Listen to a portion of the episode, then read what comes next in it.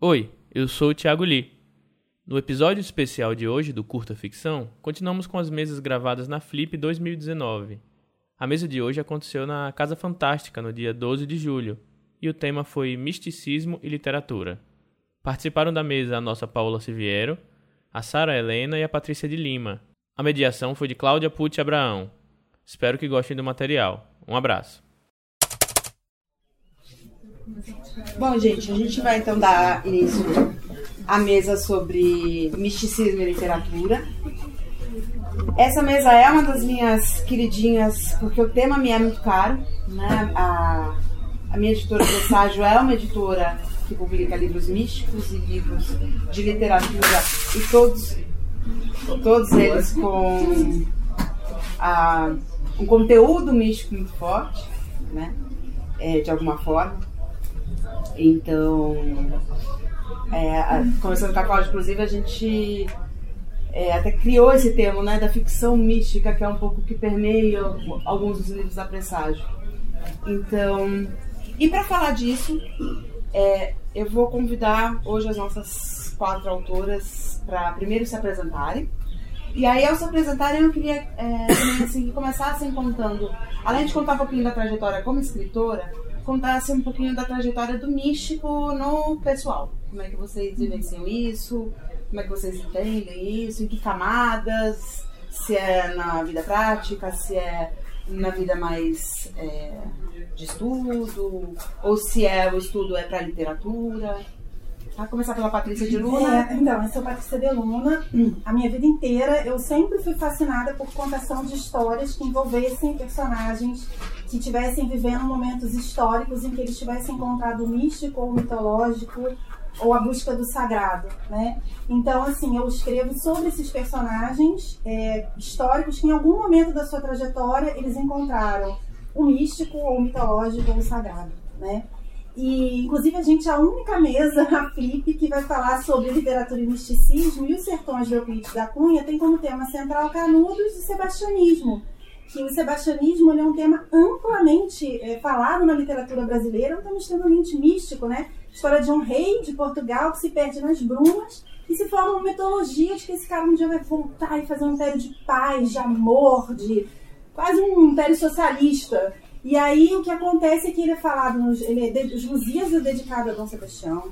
Euclides da Cunha fala nos, dos, nos sertões é, dos de Canudos, que é um movimento sebastianista. É, Ariano Suassuna fala em Pedra do Reino do sebastianismo. Fernando Pessoa fala do sebastianismo. Meu livro Saga de Bravos fala de Dom Sebastião como personagem principal. E ele. E ninguém está falando de literatura e misticismo, só a gente. Né?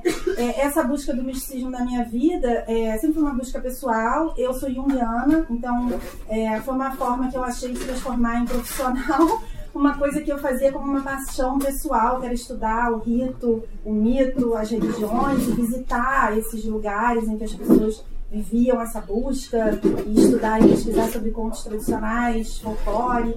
E, uh, e eu escrevo sobre esses temas que eu pesquiso. E eu tenho um canal que chama Histórias Secretas no YouTube, que fala exatamente é, desse, desse, dessas pesquisas sobre história, mitologia, é, Jung, e misticismo, e religiões, e rituais e contos tradicionais.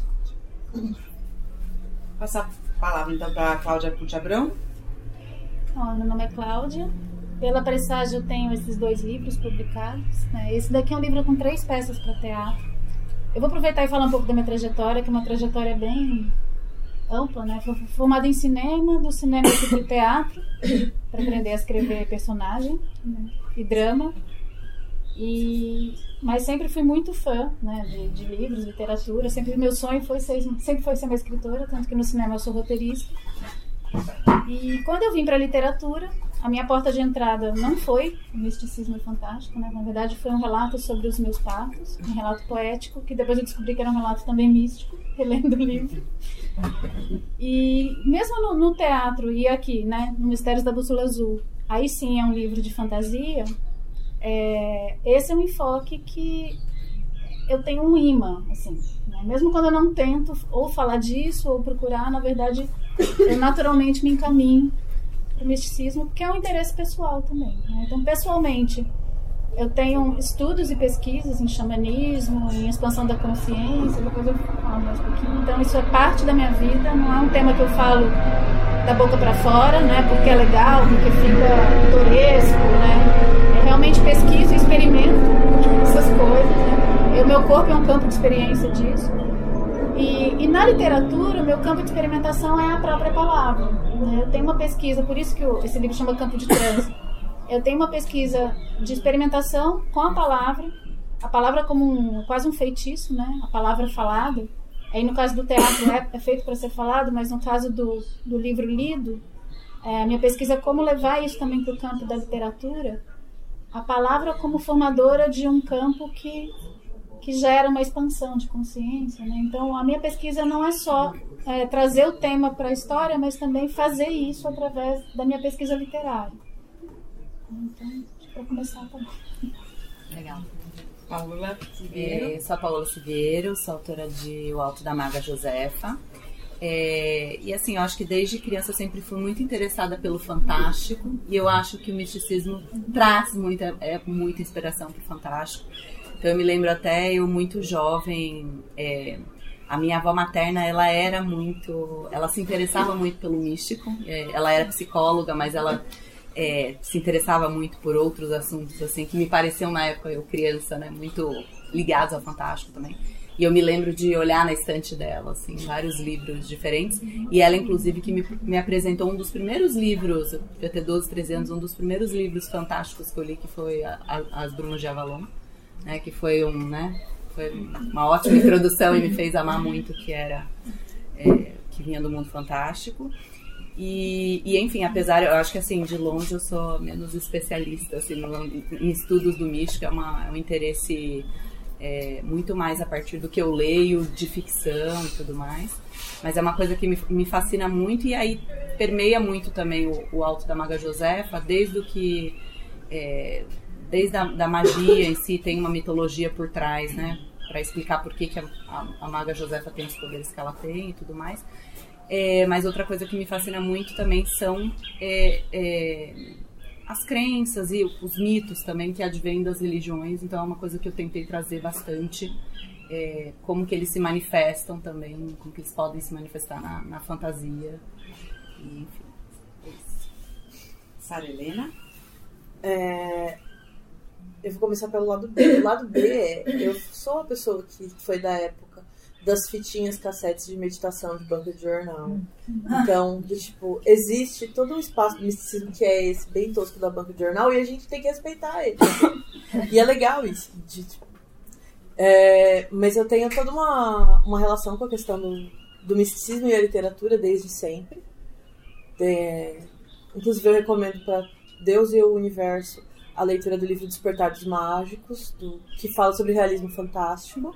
E eu tenho todo um entendimento a respeito da questão de que a América Latina é um espaço místico por excelência, porque a gente surge como um espaço de. Quando dão os nomes, quando os europeus tentam nomear a América Latina, eles sempre dão nomes de terras mágicas para cá. Porque, e, e mesmo entre de, de diversos povos das Américas, existe muito forte essa questão de, da busca da terra sem mares e de o que, que é esse lugar e dos caminhos mágicos. Então, a América Latina é um espaço do misticismo por excelência. E, e misticismo no sentido também de não só do esotérico, mas mi, de, de místico no sentido de mistério mesmo, né? De iniciação profética. E, e aí eu tive todo um desenvolvimento porque eu, fui, eu estudei na Escola Livre de Literatura em Santo André. A gente tinha uma formação bem ampla para entender o que, que é a literatura. E uma das coisas que a gente tinha era aula de mitologia. E era é, e de literatura oral, onde a gente discutiu e vivenciou o processo da criação literária de um ponto de vista de processo iniciático. Quando você se dispõe a escrever algo, você está se colocando em um processo de, de mistérios. Então, eu acabo tendo muito forte essa pegada, até por conta dessa formação na escola de, de literatura. E eu sou a louca dos mitos e tal. é isso. pegar isso que você tá falando, essa coisa do processo iniciático que você está falando, né? Eu acho que a gente a estava falando de tema da literatura enquanto temas místicos. Mas, por exemplo, o meu processo de escrita, eu acho que ele é um processo que vivencia o místico, por exemplo. Esse livro que eu escrevi agora, Rio de Vênus, eu queria reescrever é o tema da Gradiva de Jansen. Não sei se vocês conhecem, é um livro que inspirou o surrealismo. O cara vê uma obra antiga e aí ele, ele fica fixado, sonha toda noite com aquela mulher da obra. E ele começa a confundir ela com a Zoe, que é uma mulher que ele conhece na vida real. E aí ele descobre que ele, tá, que ele amava a Zoe e nunca tinha admitido isso. E eu queria reescrever esse tema. Aí comecei a pensar, mas qual vai ser a obra de arte? Porque eu não vou usar essa obra que ela usou, né? Eu quero fazer, só quero usar o tema. E aí eu achei um, um quadro que chamava Perséfone, de Dante Gabriel Rossi, e pensei assim, vou achar uma mitóloga, que eu vou usar esse, a minha obra do meu livro vai ser essa, Perséfone. Vou achar uma mitóloga para falar para mim sobre Perséfone. Aí, é, essa coisa de quando a gente se coloca num caminho, né? Ou quando você se coloca para escrever um livro, por mais que você planeje, as coisas tomam vida. Né? Até essa falando de Bruma Java, uma frase que eu nunca esqueci, a Morgana fala assim, quando você faz uma magia, ela não é mais sua, ela tem vida. Né? Então, assim, essa mitóloga, era grego-brasileira, e ela participava de um movimento na Grécia de renascimento da religião grega. Então ela cultuava o arquétipo vivo, ela era uma Afrodite, ela era uma Desculpa. de Afrodite. Não é um arquétipo vivo, é uma divindade como indivíduo mesmo. Eu sou reconstrucionista helênica. Isso o quê? Eu sou reconstrucionista helênica também. Desculpa. Aquilo que você acabou de falar, eu sou da mesma religião que essa mina. Ah, entendi. Não, e a gente tem toda uma Ah, discussão a respeito disso. Ah, tá, que não, é, não são arquétipos. Tá, Dentro do processo de culto, você não vai falar que é um arquétipo vivo. É, Ela mas é, uma divindade, é. um, é um indivíduo que existe como. Olha, Porque o politeísmo ele tem Mas eu sou forte junguiana, eu falo pra pessoas que têm todas as religiões. Falam pra crente, Não, não, eu só tô corrigindo porque você falou que era assim, reconstrucionista. "Ah, Deus! Aí tem gente que fala pra mim, você está acreditando em deuses? Tipo, aí nem me ouve, entendeu? Então, é, eu tenho que fazer um discurso que sirva pra todo mundo. É mas que quando você, tava, você. é que você falou a frase exata, foi. É. Ela cultua arquétipo um vivo. arquétipo É. vivo. Então, não, ela não, Não. cultua um arquétipo vivo. Ela cultua uma divindade. Desculpa é que. Não, entendi. Mas aí o que, que acontece? Ela falou, Patrícia, você tem que ir lá um dia, se você quer escrever sobre isso, e aí eu vou te chamar nesse círculo e você vai nesse círculo e tal. Aí eu falei, ah, beleza, tá, eu tô fazendo a pesquisa, assim que eu puder eu vou. E aí, num dezembro, eu peguei e fui e participei de um círculo lá delas e vi como é que elas vivem isso. E aí, é, na, na minha cabeça, eu tinha um livro. Quando eu cheguei lá e, e vi, participei, ouvi tudo que elas tinham para falar, era tão revolucionário que eu falei, gente, eu já sei, a Afrodite vai ser a narradora desse livro, porque ela me trouxe até aqui. Mesmo eu não sendo pagã e não acreditando é, da mesma forma que você, eu acho que de alguma forma é, as palavras têm vida e elas são caminhos, né? Então, assim, eu resolvi que a Afrodite seria a narradora do livro e elas me ensinaram coisas assim incríveis, tipo que, vi, que a Afrodite, que é a deusa, digamos, mais rodada do panteão, é a deusa virgem. Porque virgindade em grego significava ser inteira e não ser intacta. E que a palavra foi sendo deturpada ao longo do tempo, né? E várias outras coisas assim que eu não imaginava. E eu falei, não, a Afrodite vai ser a narradora desse livro. E aí eu achava assim, ah, mas eu vou escrever esse livro entre o Rio e um lugar assim bem lindo na Grécia, tipo Corinto, tipo, sei lá, Corfu. E aí, de repente, elas me chamaram para ir a Lesbos, porque era o lugar que Safo, que era a maior devota de Afrodite, tinha vivido e que é um personagem histórico que encontra o místico e o sagrado. Né? Ela acaba, é uma das primeiras poetas da humanidade, 600 anos antes de Cristo, é, muito perseguida por, ser uma liderança feminina. E, e aí eu fui para Lesbos e falei, tá, mas eu nunca vou escrever sobre essa cidade horrorosa, tem 30 mil refugiados aqui, virou um campo de refugiados. E aí quando eu cheguei lá, eu falei, ai não, o livro vai ter que se passar aqui. Tipo assim. Porque eu acho que quando você se deixa guiar por esse. Pelo caminho, passa a ser uma iniciação. Então acho que a minha escrita é uma escrita iniciática. E eu acabo desejando que quem leia também de alguma forma seja iniciado, né? Quando eu escrevi Saga de Bravos, eu estava numa festa em, em, em São Tiago de Compostela. E eu tomei uma queimada. E a queimada é um ritual celta de Santiago de Compostela, que eles misturam café com um monte de coisa, um monte de erva, e aí falam um monte de rezo, que você se livre dos demônios, sei lá o quê. Aí todo mundo bebe junto essa queimada. No dia seguinte, eu estava, tipo, com o meu plano de saúde na mão, tipo, alguém me leva pro hospital que eu vou morrer. Então, tipo assim, eu, eu tomei um negócio, uma xicrinha de café. Aí um amigo meu que estava lá, é, que é um, um xamã, assim, na festa, ele falou: ah, eu vou te levar num cara que é templário aqui, que ele vai te rezar que você tá muito mal, deve ser espiritual. Eu falei, não, me leva pelo hospital, pelo amor de Deus, mal glicose. Ele falou, não, Patrícia, espiritual, vou te levar primeiro no templário, depois a gente vai no hospital. Aí eu falei, cara, eu vou, porque eu quero conhecer um templário. Mas assim, como é que o cara é templário? Não existe mais templário. Ele falou, não, mas ele teve uma canalização, ele veio pro caminho, largou tudo, ele vive os ritos templários aqui no caminho. Aí eu chego na casa do cara, o cara se veste com uma roupa templária, pega uma espada e começa a fazer uns rezos em cima de mim. Eu falei, tá bem, para tudo, obrigado pela reza, mas agora me conta, como é que você negócio de templário no caminho de Santiago? O que, que é isso? E aí o cara começou a me falar dessa pré-história brasileira, que existiam mapas para chegar no Brasil, que Salomão tinha vindo para o Brasil, que os portugueses sabiam o caminho para o Brasil, que o Brasil era um país messiânico, que os templários tinham uma menção espiritual até hoje em dia. Aí eu falei, cara, eu vou ter que pesquisar isso. Que história é essa que tinha mapa para chegar no Brasil? E aí eu escrevi Saga de Bravos. Eu posso pegar esse gancho do, do processo comum? Eu vou falar um pouquinho do Mistérios da Bússola Azul. O ponto de partida do livro foi justamente a questão da roda xamânica, né, das, das sete direções, mas eu estava estudando as primeiras quatro, e que cada ponto tem uma cura, né, tem uma medicina específica. E a gente sempre começa pelo sul, que é a criança, que tem a ver com a cura das emoções e também das águas. E eu queria falar disso, então por isso a bússola, né? Que é um, objeto que eu gosto desde criança, eu andava com uma bússola sempre, então eu queria falar da bússola. E quando eu conheci né, essa, essa medicina, eu falei, então o livro vai ser sobre isso. Nós ganhamos o PROAC, eu tinha uma premissa, né? Nós contando Priscila porque foi, foi pela pressagem. E eu não tinha a menor ideia do que eu escrever. Eu sabia que eu ia falar do Sul e que era isso. E eu tenho três filhos. E imagina escrever um livro com três filhos pequenos, né? Então eu fui para casa da minha mãe, que mora no interior. Falei, brinquem aí, morri, tá? Vou ficar 10 horas recolhida aqui.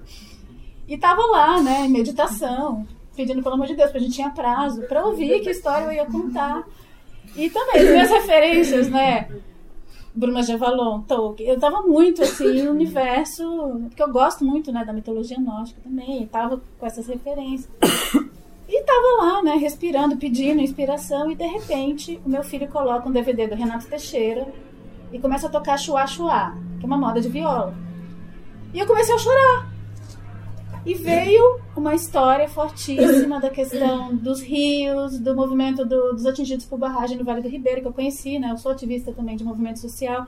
Eu conheci esse pessoal e veio uma história muito forte de, de assassinato de militância antes da Marielle, né? Que também isso acontecia lá muito antes da Marielle. E aí veio uma história inteira e eu escrevi, falei, eu também como trabalho com teatro, eu falei, beleza, eu vou escrever uma peça, né? Agora eu vou voltar pro livro, história do livro. Aí sou um gongo na minha cabeça. Hello, você tá pedindo a história, nós enviamos uma história e você acha que não é o livro. Eu falei assim, gente, mas como assim? Vale do Ribeira, Mata Atlântica. E cadê, né? Pra onde eu vou? Se vira. A gente já te deu o que você pediu agora. Eu tenho uns diálogos assim comigo. E aí eu falei, beleza, então vamos lá, né? Na mata, então vocês me ajudam aí. E foi chegando, né? Então o livro ele foi totalmente para a mata brasileira. E eu precisava de um portal. Porque eu falei, gente, eu nunca escrevi fantasia e eu precisei atravessar junto com a personagem. Eu não conseguiria começar já no universo fantástico. Eu precisei cruzar junto com ela. Eu falei, portal para o sul. O sul é alegria, o sul né, tem a ver com, com a espontaneidade, com a reconexão, com, a, com, com o sentido da vida, né? Tanto que o oposto disso é essa coisa da depressão, da falta de confiança. Eu falei, eu preciso de um portal. E a Priscila, assim, temos prazo. Eu falei assim, peraí, eu preciso de um portal. E eu assim, gente, que portal? Eu preciso sonhar com esse portal. Aí, sonhei um dia com uma árvore de Natal. Eu entrando numa árvore de Natal gigante e sentindo uma felicidade imensa. Falei, gente, é árvore, como é que eu vou enfiar uma árvore de Natal? E o Vale do Ribeira e a luta dos rios. Enfim, aí foi. Eu, e as coisas vão chegando, né? Eu acredito muito nisso também. Quando você. É um processo que se inicia, se, eu realmente acredito nisso, né? Eu fiz pedidos para isso. Eu falei, gente, eu quero me dedicar a uma história que está pedindo para ser contada, né? E aí veio esse portal e caiu um livro sobre elementais na minha mão. E eu comecei a. Era um casal que canalizava diálogos com elementais. No universo fantástico, você não pode duvidar nem. Né? E aí, o elemental da conífera, justamente, era um monte de luzes coloridas. ele se apresentava assim. Então eu falei, gente, não é uma árvore de Natal, é uma conífera. É um cedro.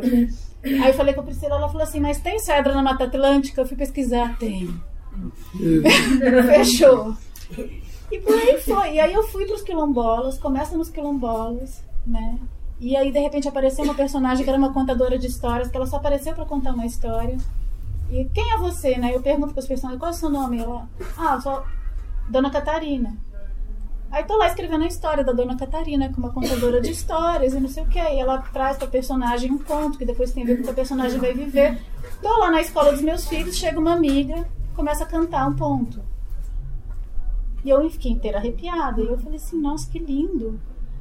De quem que é esse ponto? Ela, da avó Catarina. Eu, ah, eu conheço ela. Eu falo assim, gente, tá acontecendo alguma coisa aqui.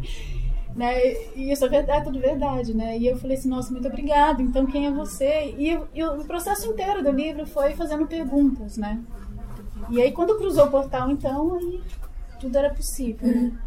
E, e, é difícil, porque ao mesmo tempo né, não estou assim psicografando, eu estou escrevendo, eu, eu, estou usando os meus recursos também. Eu pesquiso narrativa há 20 anos, né? Desde o cinema, desde o teatro. Então, o livro é uma mistura disso tudo. Mas também muito feliz, né, de estar tá podendo contar. Porque eu queria realmente que o livro não tivesse nenhuma mentira. Que das, esse livro, para mim, é uma cura da confiança. Né? E uma das coisas que me marcou muito quando eu era criança é. Eu sempre fui muito conectada com o universo mágico, porque eu tenho essa conexão espiritual. Só que a partir de um determinado momento eu aprendi que isso daí era só, só a minha imaginação. Né? Não, isso é só a sua imaginação. Não, mas a imaginação é uma coisa maravilhosa, mas é só a sua imaginação. E eu falava assim, gente, mas não era só a imaginação, mas os outros falaram. E aí, quando eu li a História Sem Fim, foi a primeira cura disso, né? Tem livros que não são seguros. Foi a frase que ficou. E por que não são seguros? E aí eu percebi que quando você vai em lugares profundos, você mexe com coisas reais. E quando eu realmente passei a destravar essas portas e perceber que o universo interior ele é tão vivo, ou mais vivo, com o que a gente vê fora, né? E se você começa a dar voz para isso, você começa de novo a validar isso, não só como só a imaginação, mas como algo que existe realmente, né? A diferença é que está dentro e vai deixando brotar, isso vai aparecendo, né? Isso vai te transformando, isso vai ditando também os caminhos. E aí é um processo de lidar com a crença e a descrença continuamente, né? Então, imaginação e sonho é o fora, dentro é o real, né? É, preciso pensar um pouquinho mais nessa frase que você. Mas tem para mim assim, é, a realidade interna passou a ser validada por mim e acho que em agradecimento a isso, ela passou a se mostrar com mais força, né? E é para mim, e, e, eu comecei a prestar atenção não na minha cabeça, mas nos registros físicos, que é isso que para mim começou a validar. Então eu arrepiava, eu sentia coisas, e aí eu falei assim, não, isso para mim é de verdade. Tinha hora que eu tava forçando a barra, aí eu falei assim, eu tô criando com o cérebro físico, eu tô criando com o meu ego, né? Isso daqui eu tô forçando, isso daqui não é... E aí me dava uma sensação da história ter ficado ruim, sabe? Assim, ah, isso aqui não é de verdade. Então eu apagava tudo e falava, não, peraí, o que, que é? Vamos ficar na escuta. E o prazo, né? Pro, ah, que prazo. Três filhos, lidando com tudo isso. E. Mas é isso, deu tempo, né? E teve uma. No final do livro, eu, eu escrevi durante um verão inteiro. Né? Eu, aí eu fui no fluxo. Aí chegou uma hora que entrou no fluxo e foi como se fosse como se estivesse assistindo um filme mesmo, né? E as coisas foram chegando. E eu me vale, eu também usei estruturas já místicas, né? Então a roda das direções é um sistema mágico estudado há muitos anos e também me baseei um pouco na árvore da vida, né? Então aí veio também de conhecimentos que eu já tinha adquirido, que são estudos mesmo. É, enfim, só para também não ficar monopolizando a mesa, mas eu quis trazer isso como também, né? Como ela falou do processo, para mim era muito importante que o processo fosse de verdade, que eu não ficasse fazendo de conta no pior sentido da palavra, né? Você usou sincronicidade como processo, né? Sim. Eu acho muito louco, porque eu tenho um processo de, de escrita que é, tipo, oposto, assim, absolutamente, né? Porque é, eu planejo todo, todas as coisas que vão acontecer na história com cartõezinhos e... Então, tipo, a ideia de imaginar, assim, do tipo... Não, vou, vou ver o que, que vai acontecer, assim... Só de pensar me dá vontade de subir pela parede, assim, de desespero, né? E, ao mesmo tempo, eu acho legal essa questão de como, historicamente, dentro da literatura, você tem muito forte a questão de como se usa é, esses elementos para você conseguir construir as histórias. Porque o que eu tava falando, né, do o Homem do Castelo Alto foi todo decidido na moeda, jogando moeda. Todas as decisões narrativas, é, foi, foi, foi o Xing escreveu O Homem do Castelo Alto junto com, com o Felipe Dick. O, os surrealistas tinham N jogos narrativos que trabalham dentro do conceito de, de sincronicidade, que trabalham com questão de tarô. O Italo Calvino faz isso também. O Italo Calvino ele tem toda uma questão de relação com, com o tarô e com, com a estrutura narrativa. E é muito legal quando você começa a, a fazer esse processo inverso, quando você tem esse processo mais. É, no meu caso, que tem uma, uma criação narrativa mais racionalizada, de você começar a enxergar como é que você manifesta os símbolos naquilo depois que você já fez. Então, tipo, o processo está ali feito, e aí você para e fala: Hum, que interessante! Vou ler esse negócio como eu estaria lendo uma tirada de tarô. É... E aí é legal quando você fala a respeito dessa coisa do, do de verdade, né? Do... Quando, quando a gente trabalha com, com cultura popular, né? E com esses elementos, você fica num espaço que é muito louco, que é até onde aquilo que você acredita e aonde está aquilo que o outro acredita. E como você consegue ser respeitoso com aquilo que é importante para outra pessoa e que não necessariamente é a sua vivência. Então é um, é um território muito tênue e muito interessante de se pisar. E quando a gente fala de, de processo iniciático, o processo iniciático ele tem três momentos, né? Então ele tem um momento em que você não está você não está em processo e aí você está se preparando para entrar naquilo. Aí você tem o limbo. O limbo é o momento que meu livro está nesse exato instante, né? Ele existe e não existe. Porque ele não existe fisicamente, ele já existe e ele ficou nesse processo, assim, no meio do caminho. Que é essa coisa do. Você atravessou o portal, mas você não chegou do outro lado do portal. E aí você tem esse depois, que é o. que você já foi iniciado. E aí você tem como ter a, a perspectiva daquela realidade. Quando você fala de processo iniciático, você tem, tem duas palavras gregas que são usadas também na, na escatologia cristã, que é, é aporreton e eu vou esqueci a outra palavra. Mas é aquilo que não pode ser dito. Então é aquilo que você não é capaz de que você não pode, você é proibido de falar. E aquilo que você não é capaz de dizer. É aquilo que não é não, não pode ser dito não no sentido de ser proibido de ser dito, mas de que você não é capaz de colocar em palavra. E aí, quando você trabalha com, com cultura popular, você trabalha justamente tentando achar como expressar as coisas que não podem ser colocadas em palavras, usando as palavras. Uhum. Porque a experiência do meu avô ouvindo o assobio do Saci na estrada e o medo que ele sentiu quando ouviu, não é uma coisa que eu posso descrever. Uhum. Não é uma coisa que quando ele contou essa, isso pra gente, ele tinha como descrever essa sensação. Então ele teve que contar toda uma série de outras sensações que estavam cercando aquela situação. Estava rodeando. Estava para você realmente poder saber o que, que ele, do que, que ele estava falando, né? E aí é muito louco quando você está escrevendo, quando você, porque você se vê nesse, nesse território, nesse não lugar de tentar lidar com aquilo que é o inefável. E a, a literatura, ela mesmo quando não é feita de forma consciente, ela trabalha constantemente com o inefável, com esse espaço que fica entre aquilo que pode ser dito e aquilo que eu preciso contar uma história inteira para poder chegar naquela sensação que eu queria produzir que eu não posso exprimir em palavra. É, mas deixa eu te falar uma coisa que você abriu várias janelas. É, eu também é, programo o que, vai acontecer no livro obsessivamente, mas eu pesquiso livremente. Enquanto o livro é ideia na minha cabeça, ele pode ir para qualquer lugar. Mas depois que eu decidi o que, que eu vou escrever, aí eu escrevo capítulo a capítulo numa escaleta, assim, vai acontecer isso, eu fiz isso, eu fiz isso, com essa sensação, sentindo isso, Mas aí é aquilo que você falou, de repente existe uma liberdade do livro e tomando forma. Agora eu fiquei curiosa de saber como que você faz usa o tarô para decidir em cima é, dessa escaleta que já está pronta, né? Se você... Se você jogar sendo bem. lembrei, lembrei da parte das fitinhas de meditação da Mirna Grisit. Uhum. É, se você jogar no Pinterest Tarot Spread Literature ou Writing Tips e Tarot Spread, tem um porrilhão de tiradas de tarô para você fazer para escrever narrativas. E você usa isso. E aí, eu, o Ítalo Calvino e a torcida do Corinthians. Tipo, você pega o baralho, embaralha. Meu protagonista vai ser. Eu uso isso muito em conto.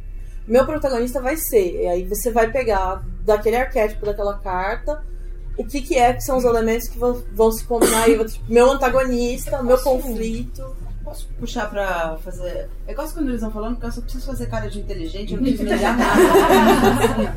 Mas é porque justamente toca numa das perguntas que eu queria fazer é, porque o tarô são símbolos, né? Então, na verdade, o que ela está fazendo são sortear símbolos.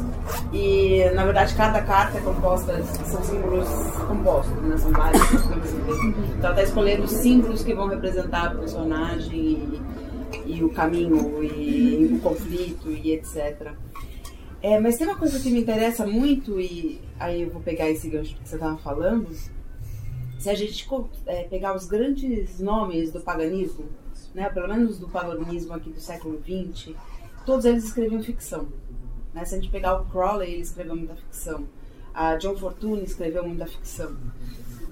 É, Samuel Mathers escreveu ficção.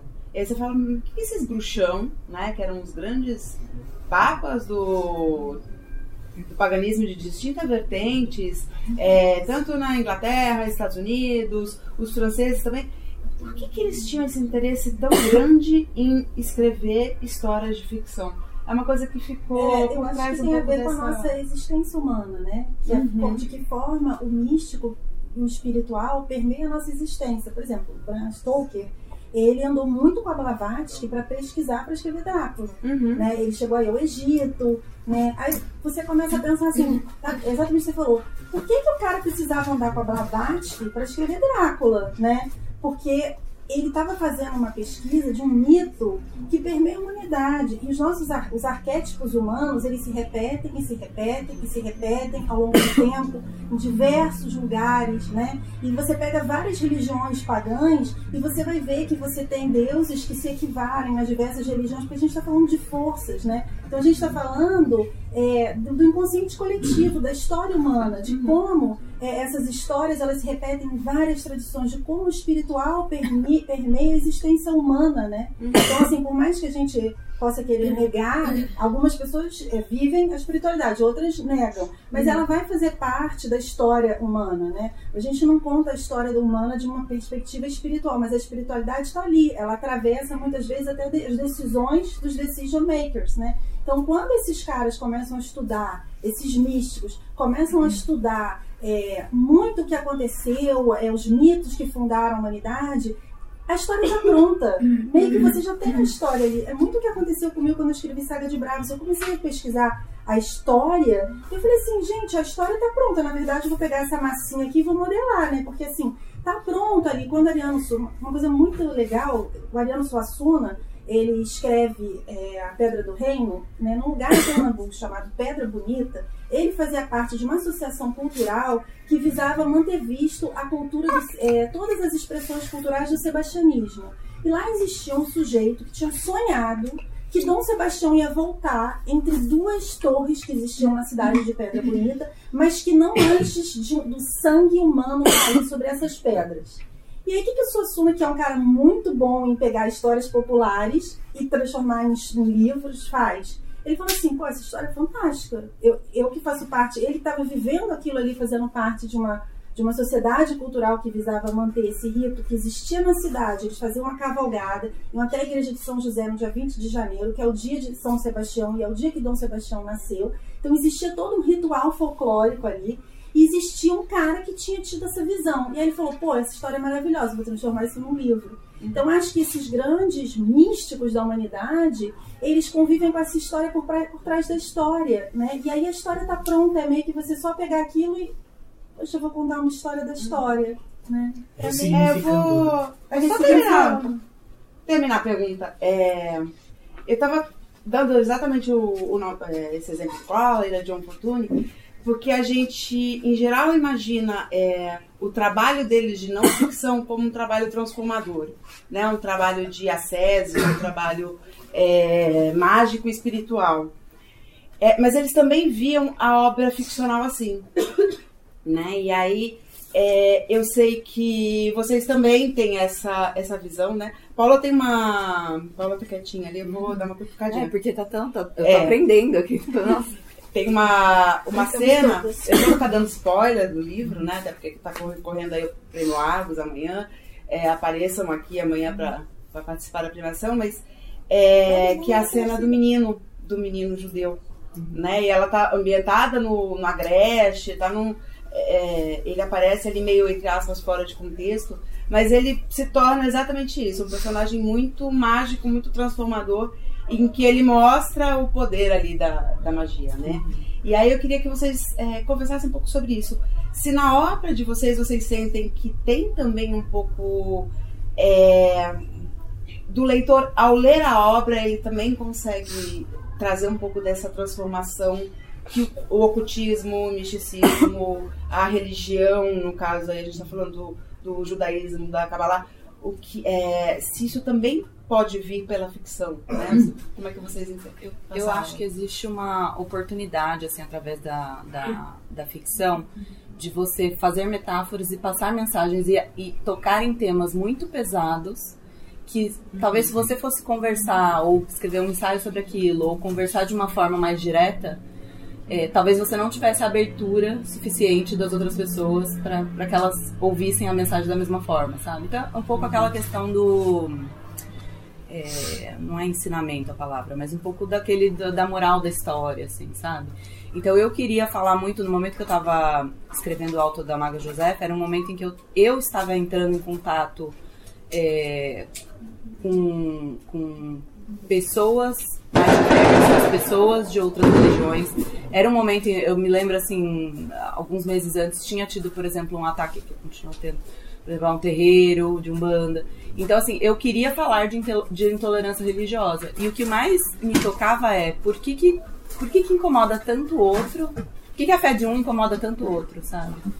É, então eu queria meio passar um pouco isso, e aí eu trouxe de uma forma mais leve, mas né, por trás tem esse tema que é um pouco mais pesado, e ele é mostrado ao longo do livro todo, então você tem é, personagens, e aí, lógico, né, mostrar de uma forma mais fantástica, mas aí você tem o papel, é, é, a parte mítica das religiões ali, né, de- é, relatada de uma forma um pouco mais fantástica, mas trazer isso, ah, um questionando a religião do outro, e aí existe um momento, né, que tem essa entidade divina falando, ah, se eles soubessem que, tipo, no fim os caminhos, né, levam ao mesmo lugar, assim. Então era uma coisa que eu queria tocar porque era importante pra mim. Então eu acho que você falou da, da questão de ser genuíno, né? Tipo, o tema por trás era genuíno pra mim, por mais que eu tive, né? Foi um, um- um ritual de iniciação pra mim de aprendizado, assim, de realmente parar, pesquisar, tentar tratar com o máximo de respeito possível, falando com pessoas que entendessem daquele assunto que eu não entendia pra tratar de uma forma respeitosa, exatamente porque eu queria falar um pouco sobre essa questão da intolerância é, religiosa que eu acho que é, acaba infelizmente sendo presente num país que é tão diverso como o Brasil. né? É, eu confesso que eu li, quando eu li o livro da Paola, é, a Sara e a, a Cláudia já estão mais acostumadas, né? Mas eu vou fazendo. Eu acho que todo editor, quando lê o li qualquer livro que não seja de sua editora, começa a editar automaticamente. Ah, né? eu A gente edita. Fala, nossa, aqui eu faria não sei qual. Ah, aqui não sei. E pro livro da Paola não foi diferente. Mas aí tem uma coisa extra que eu faço essa edição da parte mística, né? Eu fico. é, elas duas sabem, então. Aqui tá errado, olha, não é bem assim, É, não. e aí eu ia lendo, eu falava, cara, como é que ela conseguiu que de repente tem reza em latim, super católico, aí de repente tem judeu, de repente. É, é uma salada mística e ficou muito bem costurado, assim, em termos. Se eu tivesse que fazer uma leitura crítica, eu teria te dado um parecer. Né, não que ela tenha pedido a minha opinião, mas que eu, teria, é, eu teria feito uma leitura crítica muito positiva de como você construiu toda essa.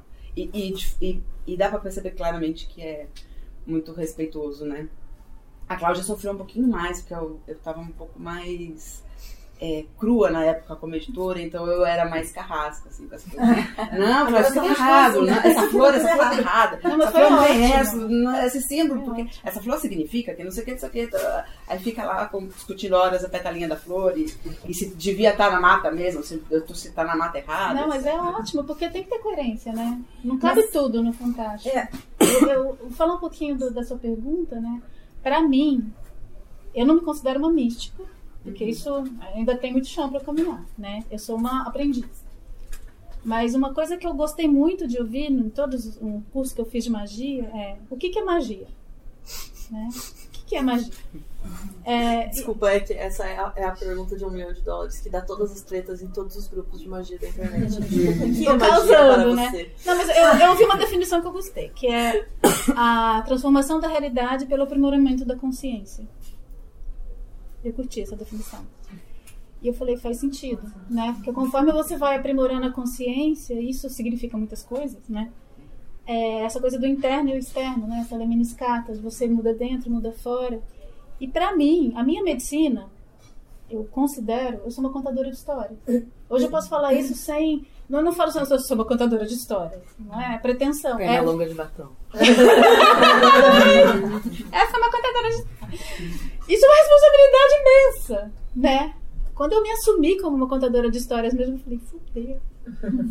Porque é pesado, né? E é maravilhoso, mas eu entendi que essa é a minha medicina. Então, por quê? Né? Porque essas pessoas, o meu grande mestre, uma pessoa que eu pesquiso e gosto muito é o Shakespeare. Porque eu sinto que as peças dele realmente transformam, né? É, como eu venho do teatro para mim, também tem essa questão da cena, né, que é muito forte. É, mas na literatura, você se colocar num sonho, quando um livro te coloca verdadeiramente no sonhar, aí eu estou falando um sonhar, né, no sentido mágico mesmo, que é você entrar em outros espaços e conseguir fluir nesses outros espaços. E você pode fluir nos seus espaços, mas fluir no espaço que alguém está te conduzindo. Aí é uma responsabilidade tremenda, né? Então você entra num sonhar, no fluxo do sonhar, e alguma coisa acontece, no psiquismo aquilo é registrado também como realidade. Assim como quando a gente sonha. É uma experiência que você realmente atravessa e que te atravessa, né? E isso muda. Então, ao invés de você chegar com um conceito racional, você chegar com uma narrativa, com uma personagem, com uma história que consegue gerar esse movimento interno, isso é magia. Né? Eu pesquiso isso. Assim, não sei se eu consigo. Né? Eu tenho uma amiga, uma leitora beta, que lê o livro e falou assim, mas tinha umas horas que eu parecia que eu estava lendo e eu escapava. Eu falava, então funcionou. Porque tem hora que eu faço isso mesmo, né? Tanto que é um livro esquisito, que tinha que ter uma editora esquisita pra eu conseguir fazer. Porque, é... gente, eu acho.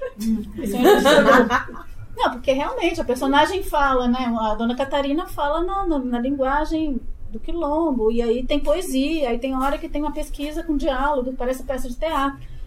É, e essa pesquisa do campo de transe, né, de, de gerar essa, esse fluxo através da palavra poética, que é uma pesquisa literária que eu tenho, tem gente que leu o livro, né? Um monte de gente que leu e falou assim: ah, esse livro é muito esquisito, ele vai e vem, não tô entendendo nada. Aí é muito engraçado. É, a personagem tá sempre perdida. Eu falava, meu Deus, a autora também. Mas também é proposital, né? Porque também, assim, se, se, você tá só no racional, chega uma hora que você não salta. Não tem um golpe de asa, né? Os portugueses chamam, tem essa expressão que eu amo, golpe de asa. Que é aquela hora que o racional descansa e você faz. Né? Enfim para mim é uma ferramenta mágica também. É, eu tenho um, aquele momento de, tipo, você tem cinco minutos para a palavra do senhor Alan Moore, mas é, como você aproxima? Eu tava olhando aqui porque eu tava tentando lembrar o nome da, da Rachel Pollock, que eu tive um branco de memória. Quando eu. Meu primeiro contato profundo com o misticismo na humanidade foi muito simples.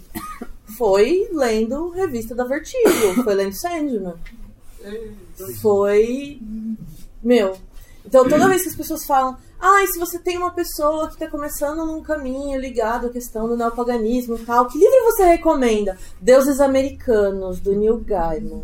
Aí depois já lê Filhos de Anansi na sequência, não deixe de ler, porque é importante você pegar aquele rolê. Porque, tipo, você não precisa da experiência religiosa para ter uma experiência mística. Você não precisa da crença. Você não precisa. Então, essa questão do campo de trânsito, tipo, é. quando você está lendo um livro e você se envolve tanto naquela história que você não percebe o passar das horas, você entrou dentro do campo de trânsito. O fato de que você está lendo simplesmente porque é legal e porque está tendo, sei lá, Cara, a coisa mais idiota que eu consigo pensar que é o Bernard Cornwell descrevendo o campo de batalha. Porque é uma bosta no sentido de que ele não faz a mais remota ideia do que ele tá fazendo. Tipo, as batalhas são extremamente é, sem precisão histórica. Ele diz que tem precisão, mas não tem, é mentira. E só que ele te envolve de um jeito que você simplesmente está ouvindo o barulho da batalha, sentindo o cheiro do combate, você tá lá. Por quê? Porque ele conseguiu descrever isso com palavras. Você não precisa estar tá no momento tilelê e todo envolvido na mística tal para você ter a experiência do transe, do sair de si, do encontrar esses processos. Então, quando você tem um cara tipo, né, pode ser o Crowley, pode ser o Alan Moore, ou pode ser a, a, a Rachel, que é assim, o meu baralho de tarô por excelência é o Tarot Vertigo, que é um baralho em que é, o louco é o John Constantine. Porque para mim faz sentido usar os símbolos de história em quadrinho para ler o tarô. Então, quando eu vou ler para mim, ou quando eu vou ler para uma pessoa do meu círculo mais íntimo, o baralho que eu vou usar é o meu baralho do vertigo. Porque eu também sei que, são, que, se eu, que se eu virar pra pessoa e falar, mano, lembra daquela história X do monstro do pântano, assim, assim, assado? Ele vai entender tudo aquilo que eu tava querendo explicar daquilo que apareceu na jogada, sem eu ter que falar nada a respeito de simbologias e metáforas e lá no fundo eu posso simplesmente citar aquele rolê que aconteceu num, numa revista e eu ter todas essas informações ali, porque o símbolo você faz o que você quiser com ele. Você aplica ele do jeito que você quiser. E aí você tem possibilidades infinitas nisso. Vou aproveitar então, passar a palavra para a Patrícia que ela estava querendo falar, mas aí já vou trazer minha próxima pergunta e aí a gente circula de novo. É, quando a gente fala de místico, então a gente estava conversando um pouquinho aqui antes de começar a mesa, vem sempre a ideia do místico europeu, do místico nórdico, do místico grego, né? E as nossas autoras aqui, elas têm essa característica em comum, que é trazer o, o místico brasileiro, né? Ou ligado de alguma forma, porque não tem um, né, um, o misticismo brasileiro, ou a mitologia brasileira, mas você tem várias, né, no plural. Uhum. Mas, de alguma forma, relacionar essa questão do misticismo é, com a história nossa, do nosso povo. E aí eu queria que você contasse um pouquinho como isso se deu no teu caso. É, acho que são, são duas coisas que, que dá para falar sobre isso, né? Uhum. Primeiro, assim, é, quando a gente tem, tem é, o primeiro motivo da gente ser tão ligado a uma mitologia europeia, né? É que a história da humanidade, né, e foi esse fio de, de pesquisa que eu comecei quando eu escrevi Saga de Bravos, é, começa no cristianismo, a, mito, a, grande mitologia da humanidade, ela começa no, no cristianismo e ela vai ligando todos os fatos até os dias de hoje. Ela vai passar aquela chegada de José de Arimateia em Glastonbury, a chegada de Maria Madalena e Santa Sara lá no sul da França. Isso vai é, engatar em um monte de histórias que vai ser fator gerador dos cátaros, dos templários, é, dos contos arturianos, quando eles foram registrados já na Alta Idade Média, que existe uma busca do Graal, né? Então, assim, eu fui eu peguei essa história lá no cristianismo, né, da questão do Graal e daqueles grandes instrumentos místicos, a lança do destino, que Hitler vai invadir um museu na Áustria para roubar a lança do destino, porque existe uma lenda, a lança do destino é que existia um centurião longino que ele fura o peito de Jesus e Jesus sangra, né? E aí essa lança foi guardada e dizem que é a lança que está no Museu da Áustria hoje, né? Então Hitler ele invade esse museu, museu e rouba essa lança. E dizem que o dia D é o dia que eles recuperaram a lança do destino, né? Então assim, toda essa mitologia é, que a gente vive ainda hoje, esse ciclo mitológico de dois mil anos, que antes da gente existia o ciclo arturiano, antes da gente existia, antes de Arthur existia o ciclo de Ulster né, que tinham outras mitologias lá no ciclo de Ulster. Mas essa mitologia cristã, judã, cristã judaica, né, judaico-cristã, ela é uma mitologia que ela vai um lead, que começa lá na crucificação, vai passando por todos esses grandes movimentos históricos, ela permeia todas as grandes ordens secretas, a maçonaria, a Rosa Cruz é, e várias outras que eu nem sei nomear, é, e a razão que eu sei disso é que quando eu escrevi Saga de Bravos, eu devo ser a pessoa que vai a mais coven de bruxa sem ser bruxa, porque eu já dei palestra em coven. Uhum. E eu falo para as pessoas, está me chamando, mas eu não sou Ica, tá? Não, tudo bem, queria saber da sua pesquisa histórica sobre os druidas. E aí eu vou e conto minha pesquisa histórica, né? e de, de tudo que eu pesquisei em Glastonbury. Muita gente de ordem secreta me ligava falava assim: ai que legal, seu personagem Simão Sirineu, você tem contato aqui com a nossa ordem Simão Sirineu? Não, gente, eu não sabia nem que tinha ordem Simão Sirineu. Eu escrevi porque ele era o personagem que carregava a cruz de Cristo, eu não sabia que tinha uma ordem. Não, porque a gente tem uma foto psicografada dele que você tem que vir aqui ver. E aí eu me dei conta de como a gente vive ainda dentro desse círculo de histórias, né? Que formou o pensamento cristão ocidental. Então, por isso a gente é tão preso também né, a essas histórias dessa mitologia é, europeia. A outra razão que eu acho que isso acontece é que eles valorizam muito essa mitologia deles, né? E a gente não. Então, assim, existe uma mitologia amazônica enorme, que é super pouco registrada, né? É, a gente tem a, as, os grandes mitos lá tupis, que também tem pouco registro. A gente tem uma mitologia africana riquíssima, mas que não é brasileira. Né? As pessoas do movimento negro falam que houve uma diáspora e que essa mitologia é africana. Né? Mas hoje ela faz parte do inconsciente coletivo do Brasil e em vez de estar tá sendo... Hoje tem alguns autores registrados, mas eles estão falando que tem muita perseguição hoje, é, a religião africana. Né? Então até eu falei uma vez com um cara que escreveu Gente, esqueci o nome dele. Ele escreveu Deuses de Dois Mundos. E que fala, ele fala muito da mitologia africana. Ele falou assim que ele foi que tinha muita gente que ele, tipo assim, ah, esse cara tá falando de mitologia africana, que existe uma perseguição muito grande, né? É, e existe pouco registro. E a outra coisa também que eu acho que as histórias folclóricas de tradição oral europeias, elas foram sendo totalmente assim amaciadas, né? Desde os Grimm eram aquelas histórias eram super de terror e eram super espirituais, né? Você tem a Cinderela, você tem a mãe, aparece o espírito da mãe, aparece uma árvore, manda ela ir até a cabrinha dela de estimação e arrancar é, uma varinha que está dentro das tripas da cabrinha. Então, assim, é, é muito espiritual e é muito sanguinário, porque eram, as pessoas viviam uma realidade mais, mais bruta mesmo, né? E elas foram sendo amaciadas. E as nossas histórias folclóricas, elas não passaram por, esse, por essa amaciação, né? Elas são ainda histórias que carregam carregam, mas são mais próximas de como elas eram na tradição oral. Então, mais difícil de assimilação, mais difícil assimilação, né? É, até estava comentando com a Patrícia que acho que ah, os nossos autores mais recentes de literatura fantástica têm começado a fazer isso. Fazer isso. A gente está com um exemplo incrível da editora Empírio, que está a, aqui, expondo livros, acabaram de fechar um catarse gigantesco do livro do Ian Fraser, que é sobre um boto detetive. Né? E ele traz toda essa mitologia amazônica, mas de um estilo, é, no estilo super pop, super contemporâneo, mas ao mesmo tempo é, os mitos estão lá sendo, para usar a palavra que você está usando, é, amaciados, né? Eu que antes tarde do que nunca, né? Porque é. também a gente é, começou depois, então talvez a gente possa... É, eu posso ser a, a chata do rolê. Mas a grande questão dos, dos mitos europeus é o fato de que europeus têm dinheiro.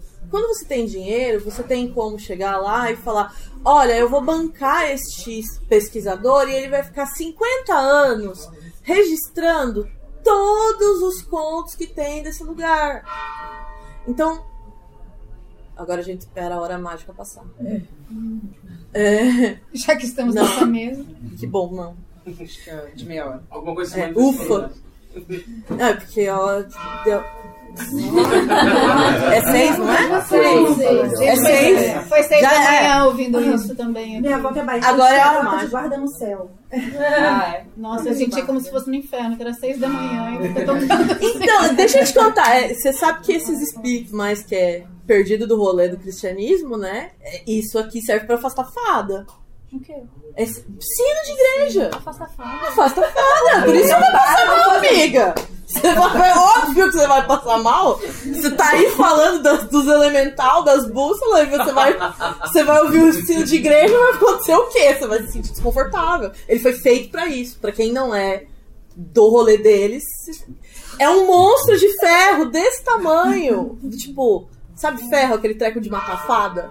Gente, eu falei assim, gente, será que tem alguém batucando, tipo, baterista Não, no sino? é- tipo, uma intervenção na flip? É pra marcar as horas mágicas e pra fazer justamente tipo, é um é um cerco mágico contra o, o espírito do selvagem.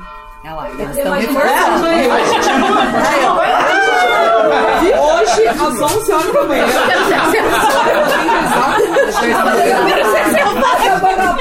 Eu me rebelo! O... Desculpa, a gente passou. Mas quando você fala de Europa, você tá falando dos caras que mandam no dinheiro, você tá falando dos caras que vão publicar os livros, você tá falando dos caras que vão contar a versão deles da história. E aí entra. Exatamente, são os traz um colonizadores. Isso pro teu. Queria que você trouxesse isso pro teu livro publicado em breve. E, e aí no Alme a Tempestade, é, eu não tenho nenhum sino de. Não, não tem nenhum momento de sino, mas o tempo todo existe essa presença, Olha, né? eles Do... estão, eles ouviram, então realmente. São seis badaladas Já tá na dessa décima aqui já. vai, já tá. Elas são longas. Ele é feito pra passar a hora do.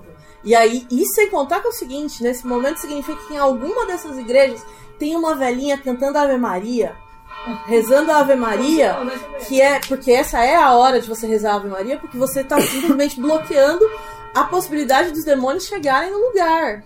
E uma das coisas que tem no nome da tempestade é uma festa da padroeira. Tem toda uma preocupação de que a estátua da padroeira, a- imagina a estátua barroca saindo de dentro da igreja, e eu descrevo todo o momento da pessoa que tem toda uma um background de historiador assim, né, tipo desesperado pensando, meu Deus, é uma imagem sacra de 300 anos. Então, eu baseei inclusive na na festa de Santa Rita daqui, assim, do tipo, que foi o momento que eu quase infartei na minha vida de ver os caras andando com andor com a santa original. E em que você tem toda uma preocupação de que, olha, a santa vai fazer o percurso de barco. E se acontecer alguma coisa com a estátua, é porque ela abandonou a cidade e a gente tá ferrado. Porque a gente precisa da proteção dela. Né? Então, é, a Homem Tempestade ele trabalha o tempo todo com a, com a questão das, das de, de diversas perspectivas que convivem. Né? Então, tem tem a questão do, do benzimento, tem a questão da Umbanda, tem, tem uma menina que é wicana e tem um- uma questão, toda a questão de xamanismo, que não é xamanismo indígena, exatamente pelo fato de que eu não me sinto à vontade de usar questões de xamanismo indígena, porque não é uma coisa que eu tenha conhecimento e prática para poder expor de uma forma respeitosa. Então eu preferi trabalhar com conceitos de xamanismo é, com que eu tenho mais conhecimento para poder fazer de um jeito que, que ficasse bacana. É, e ao mesmo tempo que trabalha com a questão da, das migrações e imigrações, né? E, e o tempo todo tem essa questão de como a gente não dá espaço para ouvir essas vozes. A gente tem um- uma quantidade riquíssima de, de histórias que são ligadas à, à questão caiçara, que é um, dos- um dos grandes pontos da, da minha história, é uma vila caiçara, né? É, e hoje o pessoal estava fazendo manifestação exatamente pelo fato de que os caiçaras de Angra, Paraty Ubatuba estão o tempo todo lutando exatamente contra o colonizador que até hoje está tentando destruir esse processo cultural e se colocar no lugar deles. E, e a gente tem aqui. Então, é, não é uma coisa que está longe.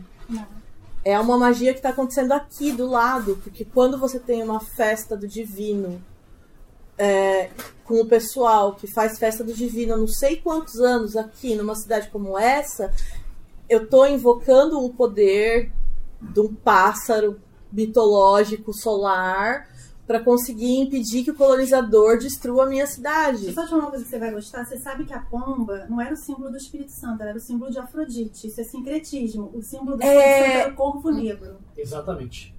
E aí. A questão é, da pomba como símbolo do Espírito Santo, Virou, ainda, deixa eu foi o sincretismo. A questão da pomba como símbolo do Espírito Santo vem do fato de que aconteceu um milagre no qual o cara ia ser morto e ele rezou pro Espírito Santo. O... E quando o cara ia assinar a sentença de morte do português, a pomba branca entrou e derrubou o, o, o vidro de nanquim em cima. E o cara refez a sentença, a pomba entrou e derrubou o vidro de nanquim de novo. E por conta disso foi feito, foi que começou toda a, a tradição de festa do, do Divino Espírito Santo, porque esse cara que foi se livrou da morte porque o juiz desistiu de matar ele, porque do tipo, porra da pomba resolveu que vai manter você vivo, eu vou te deixar vivo. É, e aí surgem as festas do Divino Não, você sabe por que a festa conta do divino tem a disso. ver com Dom Dinis, que fazia a festa do divino.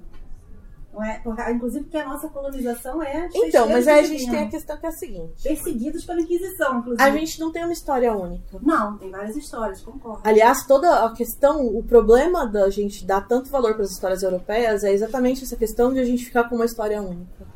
Quando a gente fala do místico, a gente está falando exatamente das muitas verdades que, co- que coabitam. Então é assim: tiozinho, aqui, lá no, nessa, nesse piso, todo arregaçado, desesperado aqui, torcendo seu pé, você acha que ele tá ligando pro Dom Diniz? Não, peraí. Agora, Não, quando não, ele fala, Tem uma quando outra eu história falo paralela que de também. eu queria. Vou dar uma cortadinha, que eu queria que a Paola e a Cláudia falassem também do. é, dessa questão que eu trouxe da, do Desculpa. místico. Eu me empolguei. É. é percebi. Queria, é, a Paula fez uma pesquisa interessante, como já falei, né, do livro dela que traz essa questão de costura várias místicas, mas traz muito essa mística do Nordeste. E a Cláudia trabalha a, a questão também em Caiçara muito forte. Então eu queria que vocês contassem um pouquinho como é que é essa questão da mística brasileira dentro da obra de vocês.